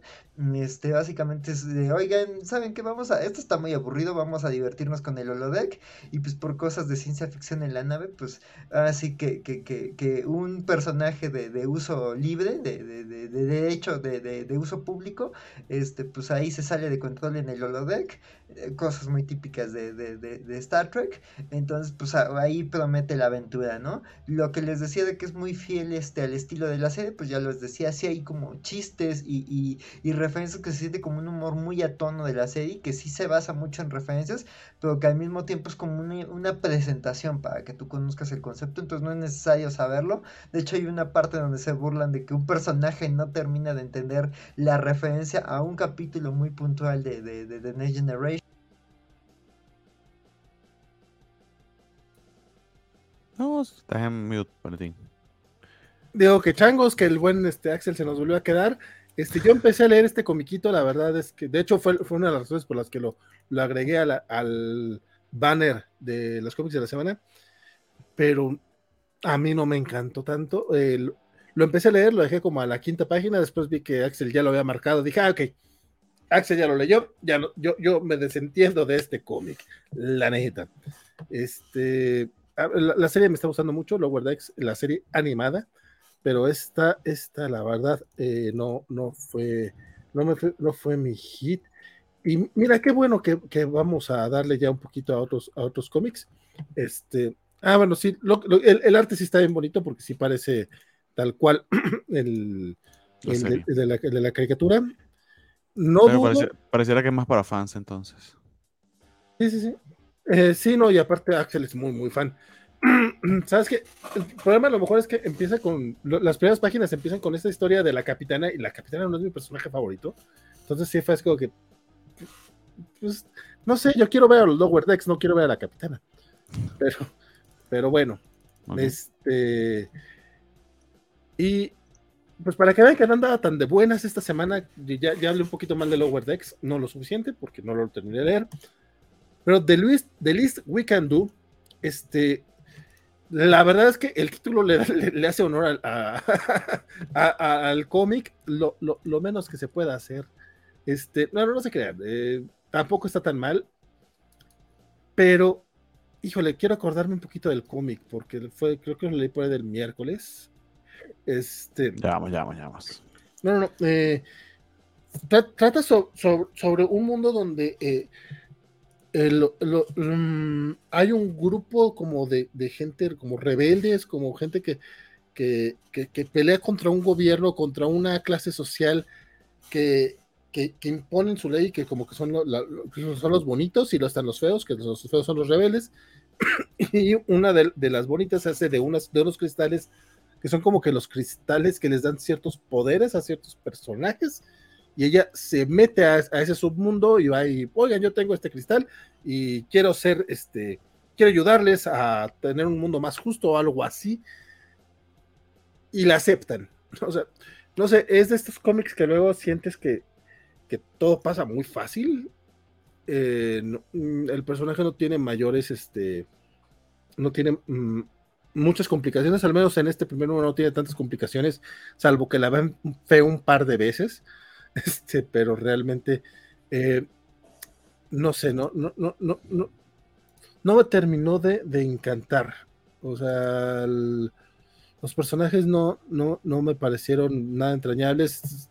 Hace amigas con el líder del grupo, pero, pero realmente no entiendo por qué, por qué la aceptan tan fácil. Este, digo, simplemente le hubiera quitado el cristal y ya, no sé, yo, yo hubiera visto, pensado otras otras maneras, o sea, no sé, eh, esto lo escribe eh, Yolanda Sanfardino, quien ya, habíamos leído un comiquito de ella eh, previamente, el de, ay, güey, ¿cómo se llamaba? Como dos mujeres, un, como un Telma Luis, pero según entiendo de ella, como que está en el, de hecho se ve aquí en los, en, los créditos de más abajito, creo que pertenece al, al estudio de Mirka Andolfo, que tiene un acuerdo con, con Image este, para sacar eh, los cómics que originalmente publican en italiano, sacarlos este, por acá en español. Es lo que creo e intuyo, si estoy leyendo bien. Pero también dice que es una producción de Shadowline, entonces no sé si ese es el estudio o yo estoy completamente equivocado y es otra cosa completamente diferente. Eh, Shadowline es el estudio de Shadowhawk, el de Jim Valentino. Ah, entonces no, que no tiene nada que ver. Sí, como, los italianos me pensé que era con Mirkandolfo. Sí, no, pero sí está, sí está un poquito raro. Este, y el arte viene de Lisa Romboli. También tiene, esto sí es totalmente porque soy un señor cuarentón que batalla toda con sus prejuicios, pero de repente el personaje llega, se presenta y, ah, yo soy fulanita de tal, y mis pronombres son she, her. Y yo es como, en este mundo mágico también hay mucho drama por los pronombres, y aparte tengo este, este tengo este, tengo este pequeño rollo de que, y nuevamente, soy el señor hablando, pero si eres mujer y te, y te reconoces como Shenher, como que no veo razón para que llegues y te presentes con ciertos pronombres. Es una manera de hacer sentir incluidas a las personas que se identifican con pronombres menos usuales, como decir que todos vamos a utilizar los pronombres para darles cabida a ellos. Pero de nuevo, este no es orgánico para la historia, se siente como un, chulito marcado. Eh, Tom Taylor y Superman son los básicamente. Y en, y en, y en un, ya para cerrar el tema de The Least, We Can Do, la verdad es que el, eso de decir que realmente fue lo menos que podían hacer, este, lo hice de manera más jodona que real, o sea, tampoco siento, no siento que esté tan mal, simplemente no es mi, mi tipo de cómic. Y con tal, eh, espero que no suene feo, pero sí siento que tiene un toque femenino, o sea, como que siento que a lo mejor no es para mi tipo de sensibilidad. Eh, dicho eso, este, de Weekend. A lo mejor a ustedes si les gusta, ya si, le entran y lo leen, me avisan qué, qué, les pareció, porque pues, pues sí, no, puede, puede variar uno por ahí. Mi querido Bernie, eh, True Cult, que lo escriben como, como ese señor que se come los, las cabezas del doctor Simi cuando han de, dado conciertos en Europa, como Café Tacuba. Es, ¿por qué nos ponen la puta U? Eso es impronunciable, así como el Café Tacuba.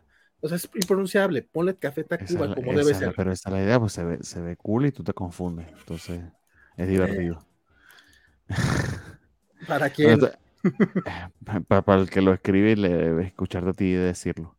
Esto lo escribe Scott, Scott Brian Wilson eh, y lo dibuja Liana Kangas, ese es eh, el nombre del artista. Y continúa exactamente donde nos, nos, dejó el otro número. Básicamente, esto es una historia de enredos. Un loser que tiene años trabajando en una cadena de comida rápida en un este, centro comercial de mala muerte en el medio oeste de Estados Unidos. Eh, se consigue por pura casualidad con, una, con un arma y como no ha conseguido dinero este, para poder seguir alimentando su, su, vicio de drogas, decide ir a asaltar a todos los locales de ese centro comercial y de ese asalto que lo vimos en el primer número, que no tiene ningún éxito porque inclusive asalta una tienda de colchones donde le dice el tipo, tú eres el único cliente que ha entrado en todo el día aquí y entraste fue a robar, no tengo dinero para darte. Eh, roba un artefacto que resulta, de aquí donde empieza el enredo, tiene un, un significado mágico para un culto satánico, cuya iglesia también se encuentra en ese centro comercial y que resulta que como que sí es en serio este, eh, el poder y las consecuencias que tiene. De ahí el tema del culto, ¿no? Entonces, está lleno de enredos, de un sentido del humor eh, medio gafo, pero que en líneas generales conmigo funciona, sobre todo el primer número. Este segundo número creo que sí prolongaron demasiado los gimmicks. De hecho, tiene estas páginas que a veces me hicieron canzonas porque eh, resulta que este chico entrevistó a un personaje que es una muchacha que está obsesionada con, los métodos de las, de las cadenas de comida rápida por alguna razón mm, completamente desconocida y rara, pero que resultó una, una entrevistada demasiado entusiasta por el puesto.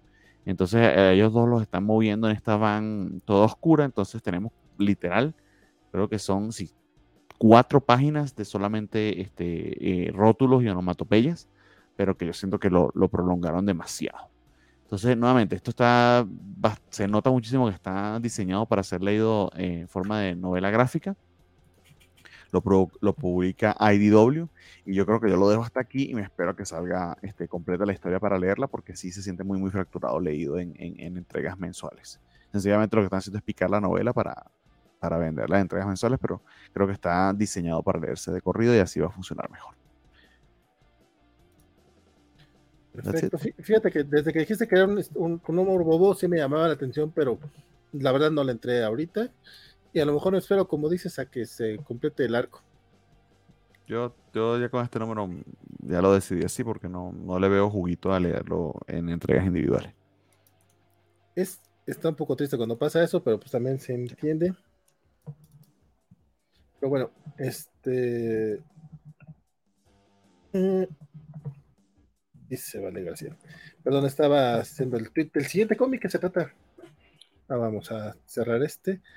Eh, toca hablar de eh, Masquerade número uno. Eh, un comiquito de Dark Horse. que por cierto escribe Kevin Smith. Honestamente, en esta, en esta ocasión me dejé llevar completamente porque vi que traía el nombre de Kevin Smith, que a mí, la verdad, me suele gustar su chamba no, siempre hace cosas chingonas, y sobre todo en cuestión de cómicas, es, muy, es de muchos altibajos. Este, el, viene que la historia es de Kevin Smith y de Andy McFresh, McFresh, a él no lo conozco, eh, pero el guion sí es de Smith, entonces eh, probablemente es del, del, otro, del, otro escritor. Eh, básicamente estamos en, un mundo, bueno, no es tanto un mundo como tal, pues sí, pues sí es un mundo tal, pero no es como, uy, un universo muy distinto, no, simplemente es una ciudad que es eh, básicamente San Francisco, pero le pusieron otro nombre pues, para no tener broncas, este, que es una ciudad que, bueno, que intentó hacer San Francisco en su momento, porque era una ciudad con una bahía y la chingada, pero que le fue estúpidamente mal en los 90 y que está llena de crimen y, está horrible vivir ahí. Básicamente la Nueva York de los 80. Este, en este mundo tenemos a una persona que es influencer, que, que obviamente aquí todo el mundo ve feo a los influencers, porque así es el rollo, básicamente. Eh, ahí nada más nos la presenta en el primer número, eh, digo, en la primera página, y después vamos a toda una historia en la que vemos a un productor de televisión, este, que está, está teniendo sus amoríos con, con, la presentadora de las noticias. Y Jennifer Aniston, valga la pena decirlo. Está cagadísima. O sea, es tal cual Rachel en Friends. Sí, sí, sí. Se pasaron de lanza con, ese, con esa referencia. Qué bueno que lo mencionaste. Este, sí, sí, se pasaron de lanza, la calcaron. Este que al parecer ya no sale, de, hecho su cara nada más sale en esa viñeta básicamente porque ella es la que tiene el control ahí, o sea, es como, no es el productor principal, pero es como gente de la producción, porque ella es la que tiene el control ahí, entonces no es el productor.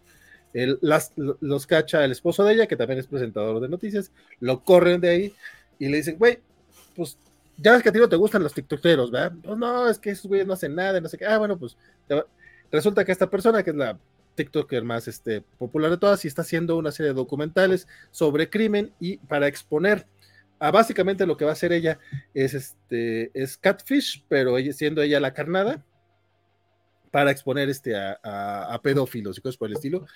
Y este cuate no quiere porque eso no es, eso no es este el periodismo de verdad que él hace, porque pues, es un cuarentón que odia a los TikTokers. Este, esa es una parte de la historia. La otra es que vemos a una diría una gata negra, pero no tal cual, es un personaje femenino, o parece femenino, vamos a creer que es femenino por, por las formas, este, que llega a salvar a una, a una este, sexo servidora de, de un vato este, riconario que, este, que básicamente abusa de todo, de todo, de su poder y todo eso, ¿no? Mata a todo el mundo, este, y para sorprender, el, el, cliffhanger creo que es, de hecho es bastante cantado desde el principio, pero no se los va a contar lo que están pensando seguramente, si es así tal cual como termina este cómic. El cómic es difícil de entrarle porque está torpemente escrito. Tan torpe como fue mi reseña. De hecho, ni siquiera hice reseña, hice resumen. Regularmente no hago resúmenes. Este, pero no sabría cómo, sin, sin, contarle la historia, no sabría cómo, cómo exponérselas. Este, sí, el, pero consiguió mantener mi atención lo suficiente como para, para, leerlo completo.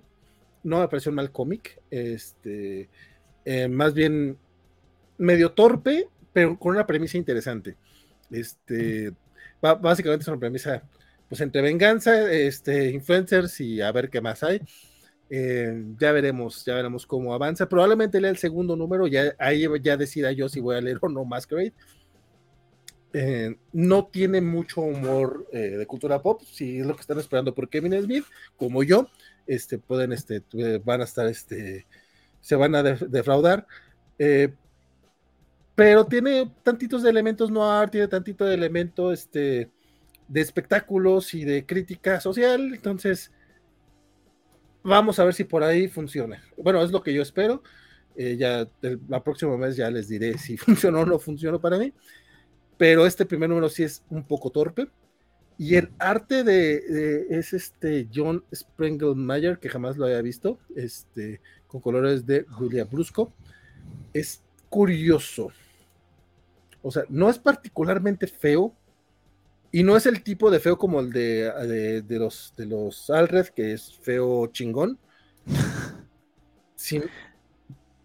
pero, pero tampoco es malo. O sea, creo que está, está en un punto de ese tipo indie, eh, entre comillas, que, a lo mejor le, funciona la historia. Y a lo mejor eh, viendo la evolución del dibujante eh, a futuro, espero que siga teniendo chamba, este, podría llegar a ser como los Alred ahorita no está mal. Eh, es, que está, o sea, no es malo, o sea, de hecho tiene muy buen storytelling, tiene muy buena, muy, buena línea de acción, sobre todo porque tenemos todas estos, este, estas páginas finales en las que vemos a la monita esta de negro eh, matar y hacer y bla, bla, eh, tiene muy buena acción Y cuando son las historias, cuando son historias más este, personales, como cuando se baja por los chescos el productor con Jennifer Aniston, este, también lo hace muy bien, o sea, lo cuenta muy bien. Pero su estilo no es tan agradable. Y por eso digo como los Alred, pero los Alred no es son pero sí es agradable. Y está bien chingón. Este todavía tiene ese pequeño momento. La portada está poca madre, eso sí, pero le tienes que, tienes que agrandarla, tienes que poner atención para darte cuenta de lo bonita que está. Ok. Es difícil, es difícil. Lo, que me llama la atención es que veo este símbolo debajo de Dark Horse que dice Secret Stash Press, que pareciera un sello de, Kevin Smith, porque las siluetas parecen la de Jay Silent Bob, entonces. Sí, no, eso de Secret Stash Interesante. Es, este, no, yo no lo conozco. ah, ok, ok. Eh, no, es chiste de él, es chiste de él. Este, jamás había visto el sello, de hecho, no lo había notado, qué bueno que lo mencionaste, yo me, me decanté por el arte, este, no, no me había fijado en ese sello, pero sí, o sea, el, si es Secret Stash, bueno, ya, aparte ya dijiste que, que, que tienen Jay Silent Bob, entonces ya no hay duda, pero sí, o sea, es, creo que así se llama su, su tienda de cómics, si no estoy mal. Ah, ok, ok, no es un sello, sino sí, es una, una marca. Es chiste por su stash de, de, de marihuana, ya ves que es alguien muy de marihuana ese muchacho. Pero bueno, no estamos aquí para juzgar al marihuano de Kevin Smith. Háblame, compadre, Dark Space Wildfire, número 3. Sí, señor, esta serie de Scott Snyder y Hayden Sherman, publicada por IDW, continúa en su tercer número.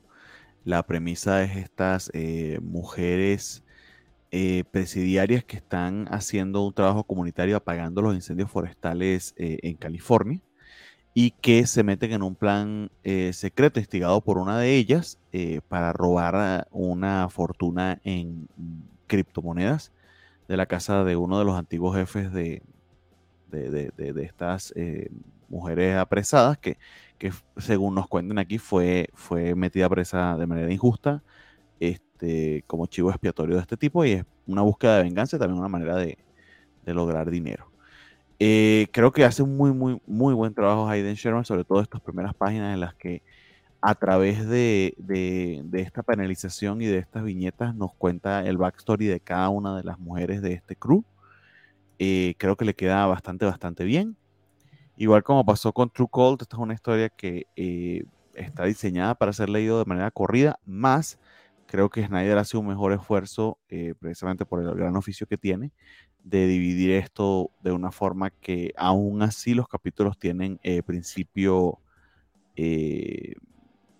meollo y desenlace, y cada cliffhanger o cada cierre de cada número te lleva al siguiente.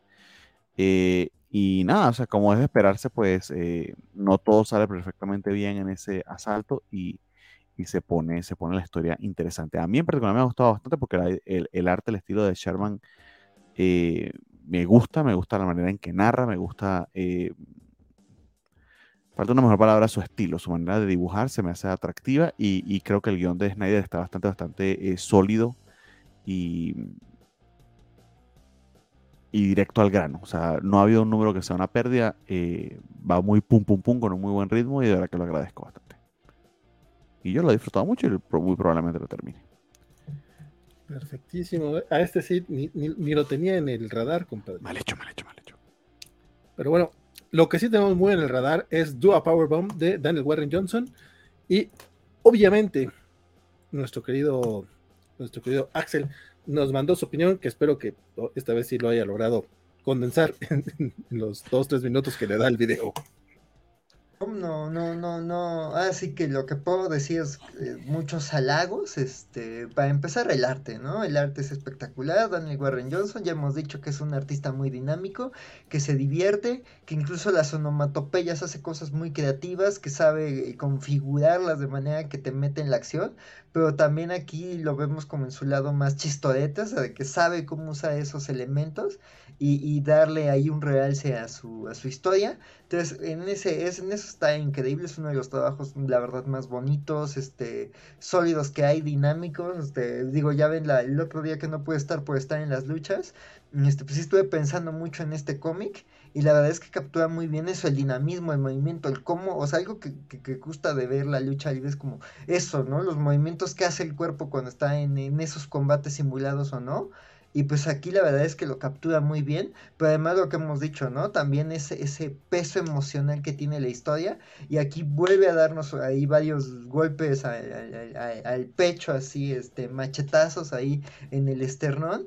Este, porque sí, ahí hay, hay más giritos en cuanto a la historia de, de esta familia de, de, luchadores. Y digamos, pues aquí los vemos en una batalla muy complicada, pero también como, como esta esta este Steel este se, logra logra como imponerse y cómo va construyendo como una dinámica con este corazón pero también ahí eh, así que igual que en el número pasado vemos dos combates de este torneo este organizado por esta entidad sobrenatural este este entonces pues aquí vemos este como en, el combate de otro de, de, otro de los equipos vemos como hay stakes altos y, y cómo se justifica que va escalando el nivel de la violencia, ¿no? O sea, estos luchadores dicen, pues tenemos que en verdad así empezar a luchar en serio ya se les dio una motivación para, otra motivación para luchar en serio, y pues promete que el siguiente número va a ponerse muy intensito, porque pues ya viene la furia en la jaula, ¿no? Entonces la verdad es un trabajo muy sólido de Daniel Warren Johnson y pues yo estoy disfrutándolo sobremanera, este, y ojalá sí en un futuro el señor venga a México, porque sí, sí quiero que me firme una máscara de luchador, o sea, la verdad es que está haciendo un trabajo increíble. Perfectísimo, mira, es que bueno que este sí lo alcanzó a, decir, mi querido Axel. Compadre, Power Powerbomb número 4, también tú estás muy entrado con este comiquito, ¿no? Eh, bueno, sí, y con casi todo lo que hace Daniel Warren Johnson, eh, creo que rara vez defrauda, o al menos eh, para mí funciona muy bien su combinación de profundidad de historia, dinamismo en los paneles que se sienten vibrantes. y estas tramas a veces bastante locochonas, esta en particular es bastante loca, básicamente es lucha libre este, interdimensional, un torneo de lucha libre interdimensional con unos stakes este, bastante emocionales y, pero que funcionan, que funciona muy bien el tono emocional. Eh, la onomatopeya rara de este número es esto de Montage, este, que básicamente nos, nos cuenta la historia de entrenamiento de esta pareja, que es la siguiente a la que van a enfrentarse Silver and Son, esta, esta eh, pareja dispareja de luchadores que, quieren redimir sus pecados eh, logrando la resurrección de la madre de, uno, de uno de ellos y, y, el otro se siente culpable de, haber sido el causante por un accidente de la muerte de la misma, ¿no? Que fue lo que descubrimos en el primer número. Entonces, eh, sigue de verdad la mar, la mar de bien. Quizás este número sea un poquito más transicional que los demás, pero igual tiene mucho ponche emocional. En todo caso, una revelación del final que vamos a discutir en el número siguiente porque sería spoiler, sí me pareció un tantito atropellada, pero creo, creo, creo que si echo para atrás y leo los primeros números, creo que voy a ver las semillas de eso. Porque me extraña de Daniel Guarrilloso que se haya sacado algo que se me, me, pareció que se lo sacó de la manga, pero tengo la impresión sencillamente no estoy recordándolo porque lo estoy leyendo de manera mensual. Y, y, de nuevo, probablemente esto funcione mucho, mucho mejor de corrido. Pero, pero nada, o sea, sigo disfrutándolo de mes a mes, este, sigo sorprendiéndome de las escenas de acción y para mí es uno de los mejores cómics que están siendo publicados actualmente y yo se lo recomiendo ampliamente eh, a todo el que pueda, porque creo que tiene un, un atractivo muy, muy amplio, muy, muy general. No sé, si tú tuviste oportunidad de ponerte al día, ¿qué te pareció? Sí, fíjate que, eh, de hecho, eh, me había puesto al día el, número anterior. En esta ocasión nada más me tocó leer uno. Y aún así. De hecho, no coincido contigo, probablemente porque hoy andaba muy de buenas este, que dices que, esto es muy, transicional. Este creo, este creo que es el número que más me ha gustado de la serie. Este, me gustaron mucho las dos peleas que vimos, este, pues están llenos de drama, tanto en lo gráfico como en lo narrativo, y eh, me agradó, digo, si acaso me duele que hay ciertos personajes que vemos nada más eh, poco, o sea, que los vencen muy rápido o les ponen más, o sea, les pasan más cosas, este, pero sí, este, estos números me gustaron bastante, sobre todo porque batallaron mucho. Este, y me agrada el, toque animesco que le pone este güey cuando hacen los, los, golpes especiales. Entonces, de repente, si es esta madre de la tradición de Judas, y vemos este, la bolsita de monedas, o el... Ah, eso estuvo genial. El golpecito este que se avientan ellos del... ¿Cómo es? Ah, no me es Sunrise algo.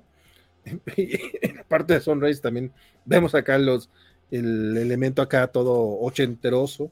No sé, eh, me, ha agradado eso, me gusta la, la, relación que van construyendo, pero sí me duele mucho que todavía ella no sepa el secreto de su papá, del secreto del... Básicamente. Este, no sé, pero, espérate, espérate. El secreto del spoiler. Ah, eh, spoiler de hace dos números también. O sea. Está leyendo mucho comentario de Félix y de Lucha y ya te pegó, amigo. Pero está bien. Pero, también eso fue hace dos números. O sea, no, no, no dije, por ejemplo, que, que lo que lo, lo que gritaste tú, que también. A mí, no me pasó particularmente sacado de la manga. O sea, pero sí, no recuerdo haber visto semillas previamente, pero pues como, ah, pues tiene sentido. Digo, ya había salido el personaje eh, dándole consejos al luchador, o sea, ya los conocíamos, nada más no sabíamos que estaban por acá. Entonces, no sé, eh, me, me, agradó. De hecho, es el que más me ha gustado hasta ahorita, Dua Power Bomb número 4 de la serie. Este, y antes de ir al último numerito, que aparte es final de serie, y una serie que nos ha gustado mucho, eh, comentarios por acá, dice Luis Javier que Spectacular Spider-Man también era de los inicios de Televisa. Toda la razón, del de Paul Jenkins y, Humberto Ramos, ese era el otro número este, individual, porque Amazing era el doble, que traía la parte de Straczynski. Alejandro Guerra, antes, antes en el español no se usaba la U, sino la UP para las palabras del castellano. En referencia a eso, lo de Tacuba, o eso me dijo mi tío que trabaja en Café Tacuba. ¿Mm? Pues, que no, pues, que no, le haga la no, no pero ya se utiliza señores de, antes. Y dice Federico Blee, eso de Masquerade eh, empieza como arma mortal. Sí, ah, sí, cierto, de la mujer que se deja, pues sí, sí, es cierto, tiene el, mismo inicio. Esa, esa, creo que fue lo único que no mencioné de, de Masquerade, toda la razón. Y dice, con, ese de Dua Power Bomb, eh, me quedan ganas de tener un hijo para practicarle unas llaves y prepararlo para la vida. Este, cosas, cosas raras, cosas raras, dice Alberto Mota que eh, dice que no ha leído todavía el cómic de Alien, pero después de la reseña ya le dan muchas ganas de hacerlo. Se queda con lo bonito de la portada. Eh, no, compadre, léelo y coméntanos qué te pareció a ti, porque mira, probablemente eh, dependa mucho de que a mí no me gusta ese tipo de historia. Pero a lo mejor a ti sí. Cuéntanos, este. Pero la portada, la portada está bien chida. La portada está bien chida. Y de hecho, sí mencioné, el, el arte interior también está muy padre. Y creo que la historia está bien escrita. O sea, pero, no es mi, no es mi hit, o sea, no es el tipo de historia que me gusta a mí. Espero no haberte spoilado mucho, por cierto, perdón. Carlitos Parque, eh, yo estoy leyendo el Daredevil de Starsky, gracias a Bernie en Marvel Unlimited. Ojalá le den regalías. ¿A Starsky? Sí. A Bernie, ojalá le dieran. No. no, pero está bien, porque de hecho, o sea, a través de Marvel Unlimited es que no le llegará demasiado, pero sí funciona. Si en verdad te gusta mucho y tu intención es apoyar a Sedarsky, lo que te recomendaría, ve y págale un mes de su Substack, por ejemplo. O sea, si siente de alguna manera que quieren colaborar directamente con los autores, esa es una manera bastante, bastante directa. Esa le llega un poco más directa que, las regalías de Marvel. O, si te gustó mucho el cómic cómprate el, el físico. No sé qué tanto les llegan por regalías internacionales pero pues también están los tomos, este, los tomos en inglés, ¿no? Y nada más, antes, neta, antes de terminar, que no se nos olvide agradecer a todos los suscriptores del canal de YouTube. O sea, además de seguirnos, que por cierto ya, tenemos más de 5 mil este, seguidores en YouTube, lo cual les agradecemos muchísimo. Y yo me esperé un poquito también para celebrarlo, porque dije, no, a lo mejor pasamos los 5000 y luego bajamos, pero no, quedamos en 5010, lo cual se agradece mucho. Este, y a los suscriptores como Richard Olea, Mauricio Castro, Mauricio Sánchez, Emix Listas, 1992, Carlitos Parker, Natalia López, Rafa Reyes, Luis Morán, Adrián Coy, Javier Cero, Diego Brizón, Jorge Villarreal, Richard Olea, Humberto Meléndez, eh, Gerson Obrejero, yo, Carlos. ¿Quién? Me, me, me, Te escucho entrecortado, pero no sé, no sé, no, pero no sé si soy yo o si es tu conexión, honestamente. Puede que sea la mía, que está mal. Esperemos que no, pero bueno, Alex Guerra, Axel Alonso, Bernardo Ortega, Alejandro García. Eso lo sabemos después con la grabación, a ver cómo quedó. Carlos Villarreal e Isaac de la Rocha, que por cierto ya pueden ver el, el Millonautas de de Rosrak y también tenemos por ahí un Chobit Sagas que es exclusivo para suscriptores del canal y por el lado de Twitch también tenemos a Kimoniki, a Ako Semixli, este, er, eh, Gallada 111, eh, Golded, eh, el buen Félix está también por acá, Ryutenshi, eh, Negavi, eh, Saúl, Bartek, la señorita Menón, Biscochan y me faltaron por ahí algunos otros, pero eh, todos ustedes, muchas, muchas, muchas gracias.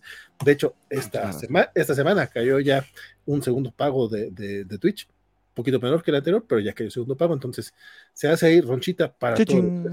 Sí, sí, para todos los pagos pendientes que tenemos acá en la covacha. Bien, y bien. Dice el buen Félix, eh, si, si, no, si no va stack, Neil, mejor apoyo a la covacha. ¿Sinustak? No, pero una cosa no tiene nada que, pero una cosa no tiene que ver con la otra. Está hablando de apoyar a los creadores. Pero, pero qué bueno que nos apoya a nosotros. Tú calla. Sí, claro, pero bueno, pero- igual están ahí los, los, comiquitos, que el buen Félix también le entra. Dice Federico que hay que celebrar los 5000, hagamos una fiesta con juegos de azar y suelos de mujer y suelas de mujer en lugar de mujerzuelas. Este, estaría bien poder- a ver si podemos para diciembre, pero bueno, el buen Félix, bueno, también, ¿por dónde andan todos? También ese es un, es un tema. Y Félix les manda saludos a Jorge Veral, que por cierto, vi que andaba en la Ciudad de México, por ahí este, compartimos en historias de Instagram este, dónde va a andar nuestro querido Jorge Veral, que también por ahí hace, este, eh, tiene, de hecho tiene un, un proyecto ahí con, con sus niñas y todo bien cotorro, entonces este, tiene un, un espectáculo que iba a estar en Coyoacán, si no estoy mal, para que lo sigan también en sus redes. Y terminamos con Arratios, Tears for Vengeance, número 11, mi querido Bernardo. Ahí tenemos opinión de Axel. Sí, es cierto. Cerramos con, cerramos con, sí, muy bien. Adelante. vamos con el buen Axel. Terminamos, este, yo termino mis reseñitas de, de hoy con un- un- una serie que, que la verdad eh, creo que es, es- me pone triste que termine, pero por otro lado estoy contento de que cierra bien, que es A Righteous Tears for Vengeance. Eh, pues digo, desde el número uno creo que nos impactó esta serie, el, el trabajo de, de, de Rick Remender, pero sobre todo de, de Lima Araujo es, es una cosa de, narración, de, construcción de atmósferas, de, expresar mucho sin decir un solo diálogo. Entonces eso, eso la verdad es que es muy, muy bonito. Eso, es, es lo que mantuvo esta serie como cohesionada y como una de esas cosas que sí hay que seguir. Este, y pues en cuanto a la historia, pues aquí, eh, eh, digo, no quiero quemar mucho, solo voy a decir que ocurre 10 años después del número pasado. Este, y pues básicamente es lidiar con esas consecuencias, ¿no? Aquí ya este número se centra en, en, es- en un millonario que fue, digamos, el responsable de todos los acontecimientos de, de esta serie. Este, ya saben, una de estas personas ricas que, que manda a matar o este, eh, eh, o a destruir a quienes le pueden poner en riesgo sus intereses. Y aquí, aunque vemos a esta persona que después de mucho tiempo está de alguna forma pagando las consecuencias de sus acciones, que la verdad es que no es cierto, no está aprendiendo nada y no es el, peor castigo. Y dice, güey, sáquenme de este agujero de, de porquería. Pero pues la verdad es que el tipo está en un lugar donde se vive, vive mejor que el 99% de las personas estén en cárcel o no. Entonces, pues aquí más bien vemos como... Así que aquí se entiende el sentido, el sentido de- del título de esta serie. Entonces, pues ya solo por eso fue, la verdad es que fue un viaje doloroso, pero muy bonito. Y pues también aquí la narración es, es, es impresionante. Y, de hecho, o sea, uno de esos cómics en donde no se dan muchos monólogos, muchas cabezas flotantes dando exposición. Simplemente pues una historia que te explica lo necesario y el resto deja que, que, que el artista este, te, te lleve de la mano, ¿no? A través de la mirada. Entonces, la verdad es que me siento muy contento de, de haber descubierto esta serie, de haberla compartido con ustedes.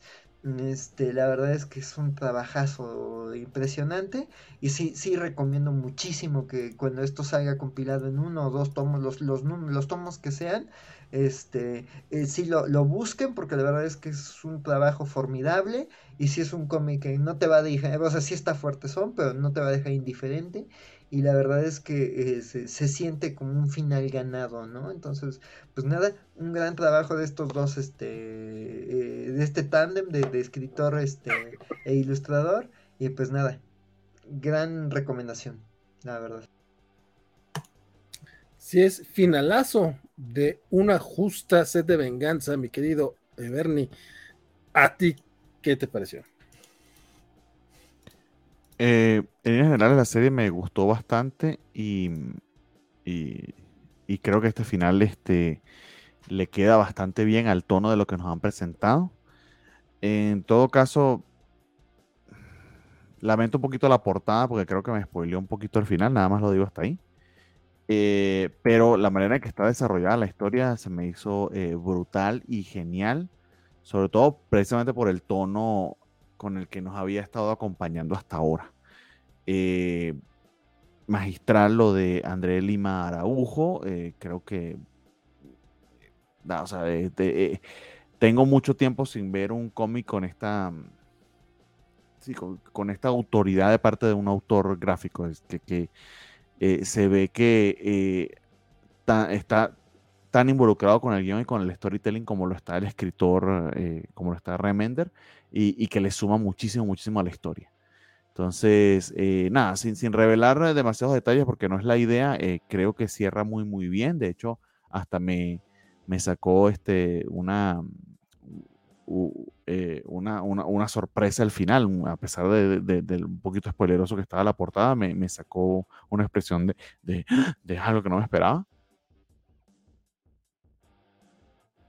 Y nada, yo disfruté un montón de serie desde el principio de los últimos 11 meses y creo que coleccionada eh, se va a leer muy bien y, y, va a ser sin duda uno de los mejores cómics del año. De hecho, este cierre eh, va a ser mi cómic de la semana, pero precisamente para celebrar este, la serie en líneas generales porque la disfruté cada mes que salió, sin duda. Entonces, nada, eh, altamente recomendada. Carmen Federico eh, agrega, André Lima Araujo les dijo, así se va a filmar cuando vendan los derechos. Y sí, pues Es, que es, es, un arte eh, con mucho feeling cinematográfico, sin duda. De hecho, el guion también, el hecho de que tenga muchas, muchas escenas silentes, te, te, da toda la sensación de cómo podría ser eh, una versión cinematográfica. Y, el vato está cagadísimo Bueno, el, el, vato que había estado, sí, el protagonista de los últimos 10 números, porque aquí ya no aparece, pero este, la verdad es que sí, es un justo final para una, para una serie eh, que yo creo que no, hubo un número que no nos sorprendiera, incluso ese, ese Beach Episode que tuvieron eh, en Puerto Peñasco, Sonora, estuvo genial.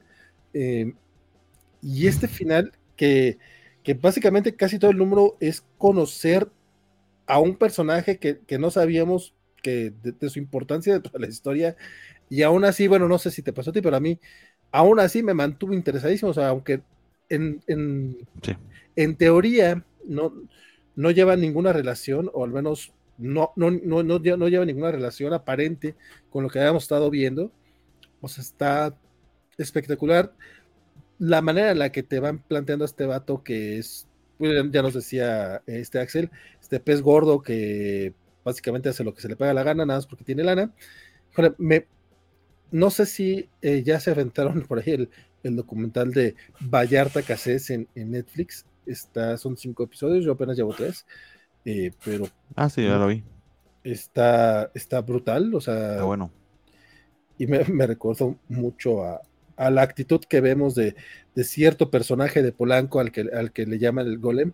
Y es como, o sea, aunque no te lo cuenten otros, incluso eh, eh, él aparece dando sus declaraciones, aunque lo, vemos todo, no aparece, bueno, aparece entre sombras, pero la manera en la que, en la que habla y se comporta, como, como lo, vi esta semana, este episodio de, de, de Vallarta Casés, neta me recordó mucho ese tipo de personaje que teniendo lana, este, pues realmente mandan a hacer muchas cosas porque pues no van a tener consecuencias.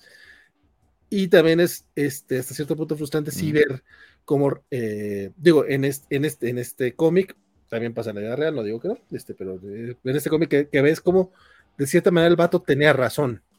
O sea, a él no le iba a pasar nada por las chingaderas que había hecho.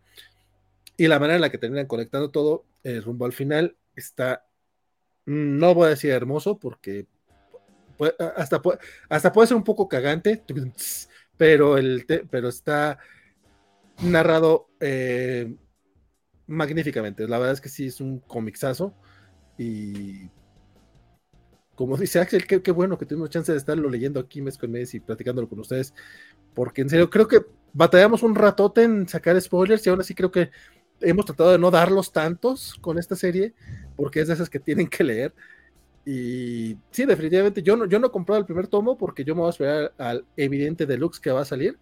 Sí, este, de, ojalá que sea hardcover y oversize porque se lo merece. Sí, y me duele porque no sé si llegue o no alguna vez a México, porque sí, neta, debería de, debería de llegarlo, porque es de esos cómics que sí, muchos deben de leer. Coincido contigo, de los mejores cómics del año, sin duda. Sin duda. A Tears for Vengeance. Y pues, Thirst for Vengeance. Cerramos, cerramos así eh, los comiquitos indies y los cómics de la semana en general, compadre. Este, tenemos este o eh, las palabras finales de Axel, quien también nos va a compartir cuál fue su cómic de la semana. Eh, pasando a, mi último mensaje este, de paz y esperanza, este, pues mira, el cómic de Lower Decks me gustó mucho, también Dua Power Bomb, este, incluso el, el Judgment Day este, 4, la verdad es que también me, sigue pareciendo de los cómics de evento de los más sólidos, con, un mensaje más interesante que decir. Este, bueno, X-Men Red no, no, también tiene unos momentazos. Magneto es un viejo corrioso. Este, pero pues sí, la verdad es que este, yo creo que el que se merece el cómic de la semana para mí es A Right to Steer for Vengeance 11 es el cierre, digo, no sé si cuántas veces le dimos el cómic de la semana a lo largo de sus 11 numeritos, habría que revisar ahí programa por programa, pero la verdad es que sí se merece esto, la verdad es que eh, eh, aunque en algún momento quizás, lo, como dice Vale, ¿no? No, no hablamos tanto de ciertos cómics de calidad probada, eh, la verdad es que es un trabajo impresionante, es una historia así desgarradora, pero que también te supo construir muy bien a, un reparto chiquito pero conmovedor de personajes. Entonces, pues sí, la verdad es que este me parece como, como, sí, sí, muy, entendí esa justa sed de venganza, este, y pues nada, la verdad es que, digo, ya, ya en mi mensaje anterior me, me desviví en halagos, y pues nada, merecidísimo, yo sí le doy mi, mi comiquito de la semana a esta gran serie, y sí, búsquenla, búsquenla, búsquenla, y tenganla en físico o en digital, pero sí apóyenla, porque creo que eso, ¿no? Nos podemos quejar de que los cómics son repetitivos, de que Spider-Man no lo dejan crecer, de que Jay Nakamura huele a pero pues la verdad es que también sí huele. se están haciendo cosas como bien interesantes y que luego pasan bajo el radar.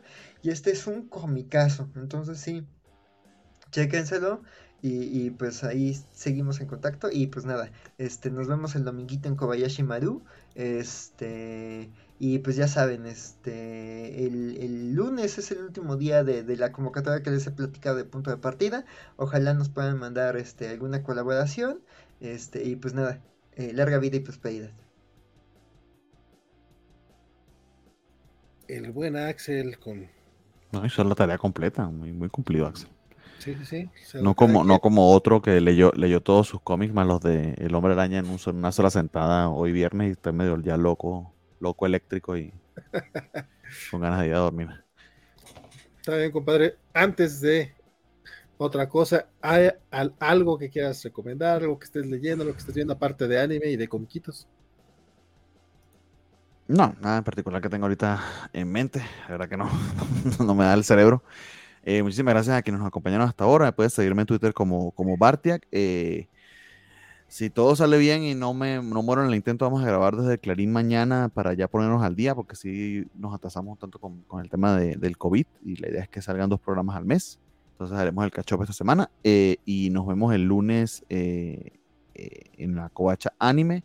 Y recuerden que no es este próximo lunes, sino de arriba es nuestro trailer Watch Party para prepararnos para otoño 2022, la última temporada del año.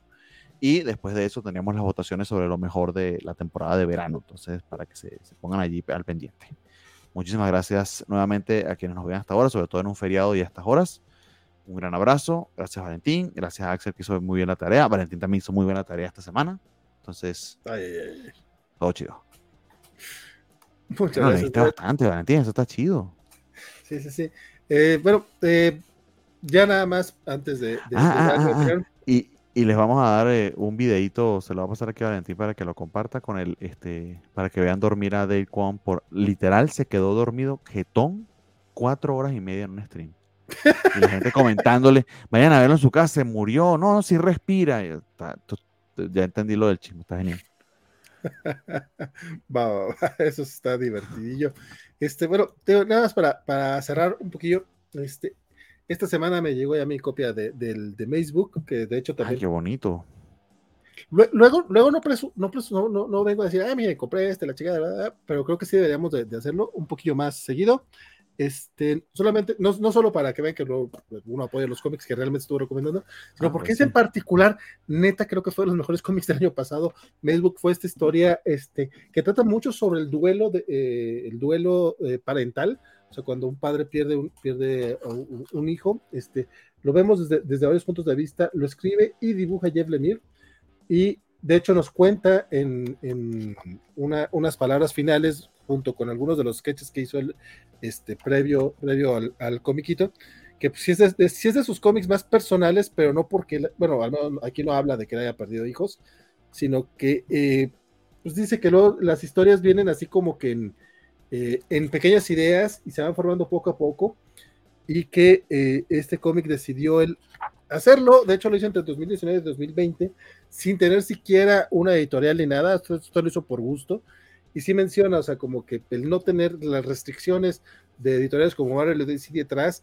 este, hizo que lo disfrutara mucho. Y una vez que lo haces, ya no hay vuelta atrás. Entonces, probablemente veremos más cómics de él, de este tipo.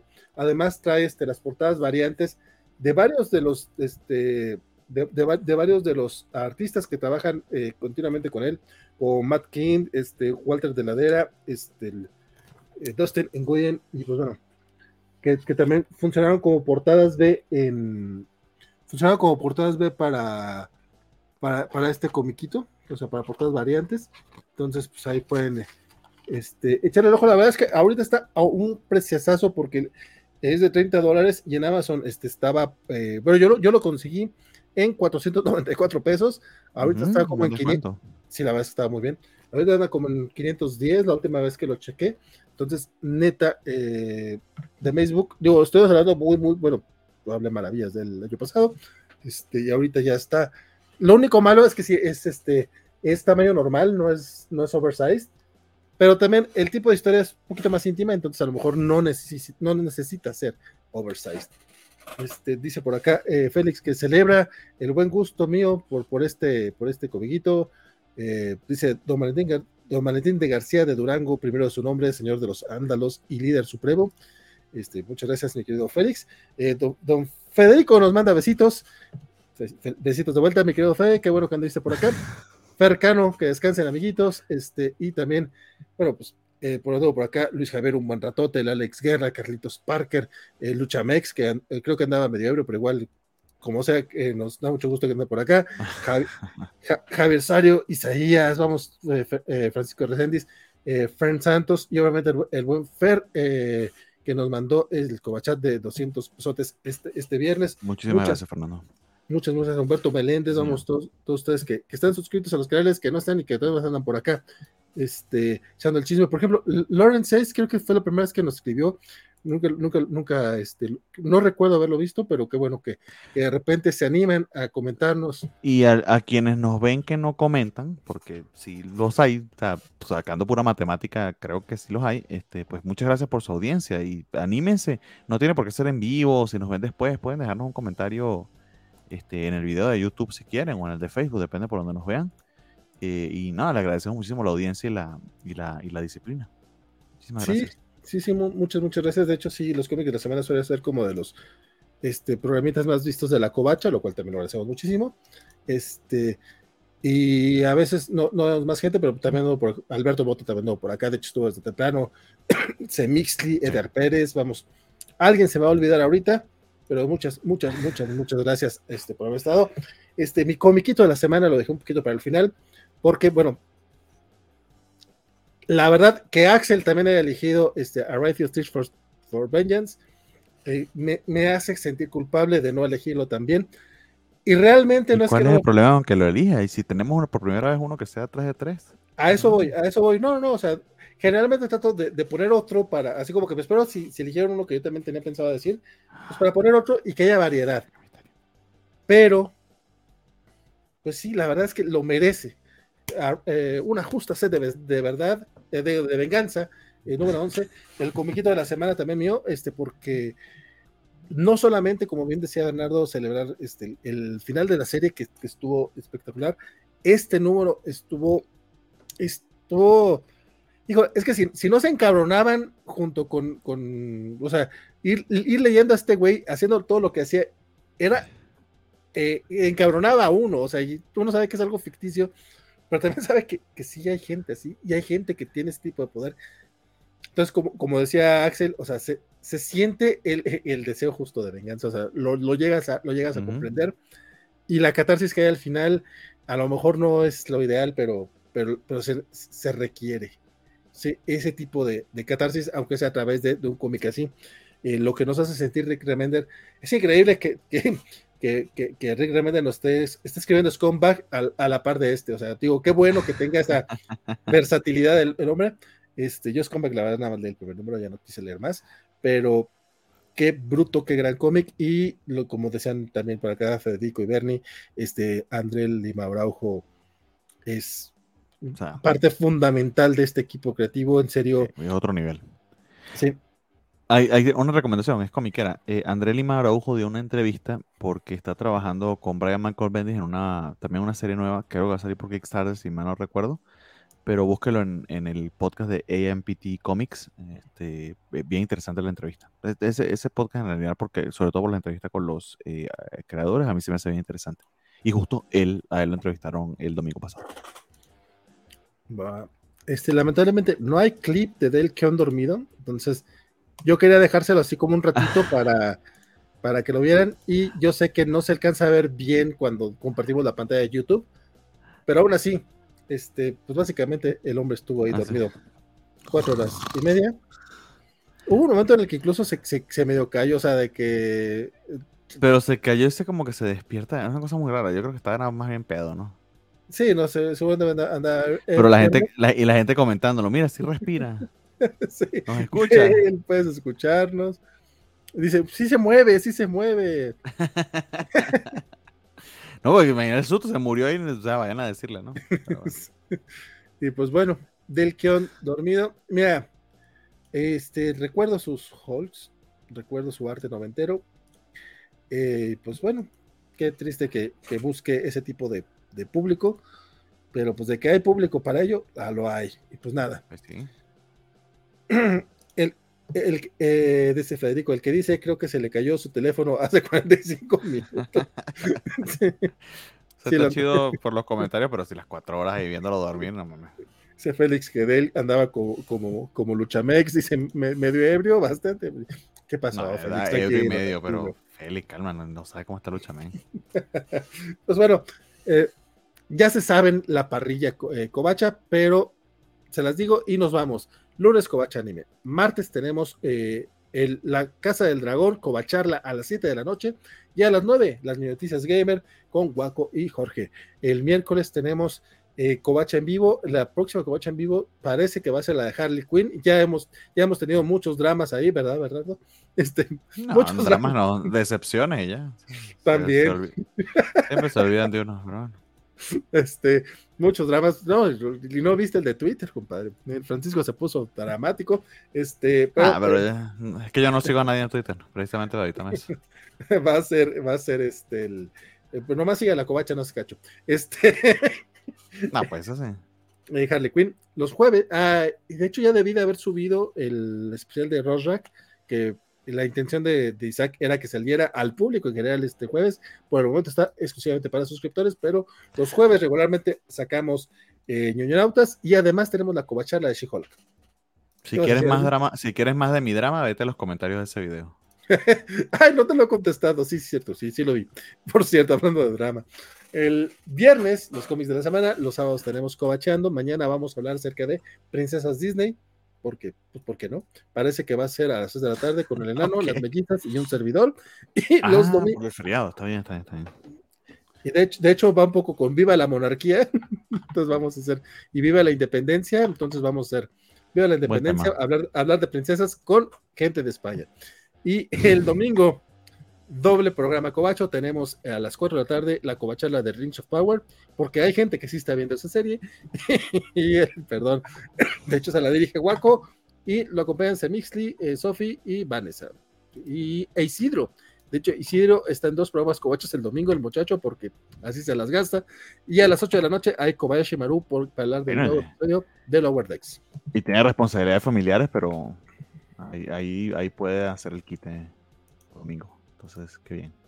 Sí, no, la verdad es que sí está bastante chido. Este, descansa también mi querido Luis Javier, que no estuve viendo a través de, Facebook, y Félix Farfar dice, invitación Cordero para que se vayan a ver el especial de Batman, la serie animada de la Covacha, con Jorge Alex, que no es Spider Games, y un servidor muy cierto, mi querido Félix, este miércoles tuvimos un especial de la, eh, de la serie, de los 30 años de la serie animada, ya está disponible en podcast, este estuvo por ahí de invitado eh, Don Félix y Alex eh, Guerra, eh, Jorge estuvo eh, de host en ese, en ese especial.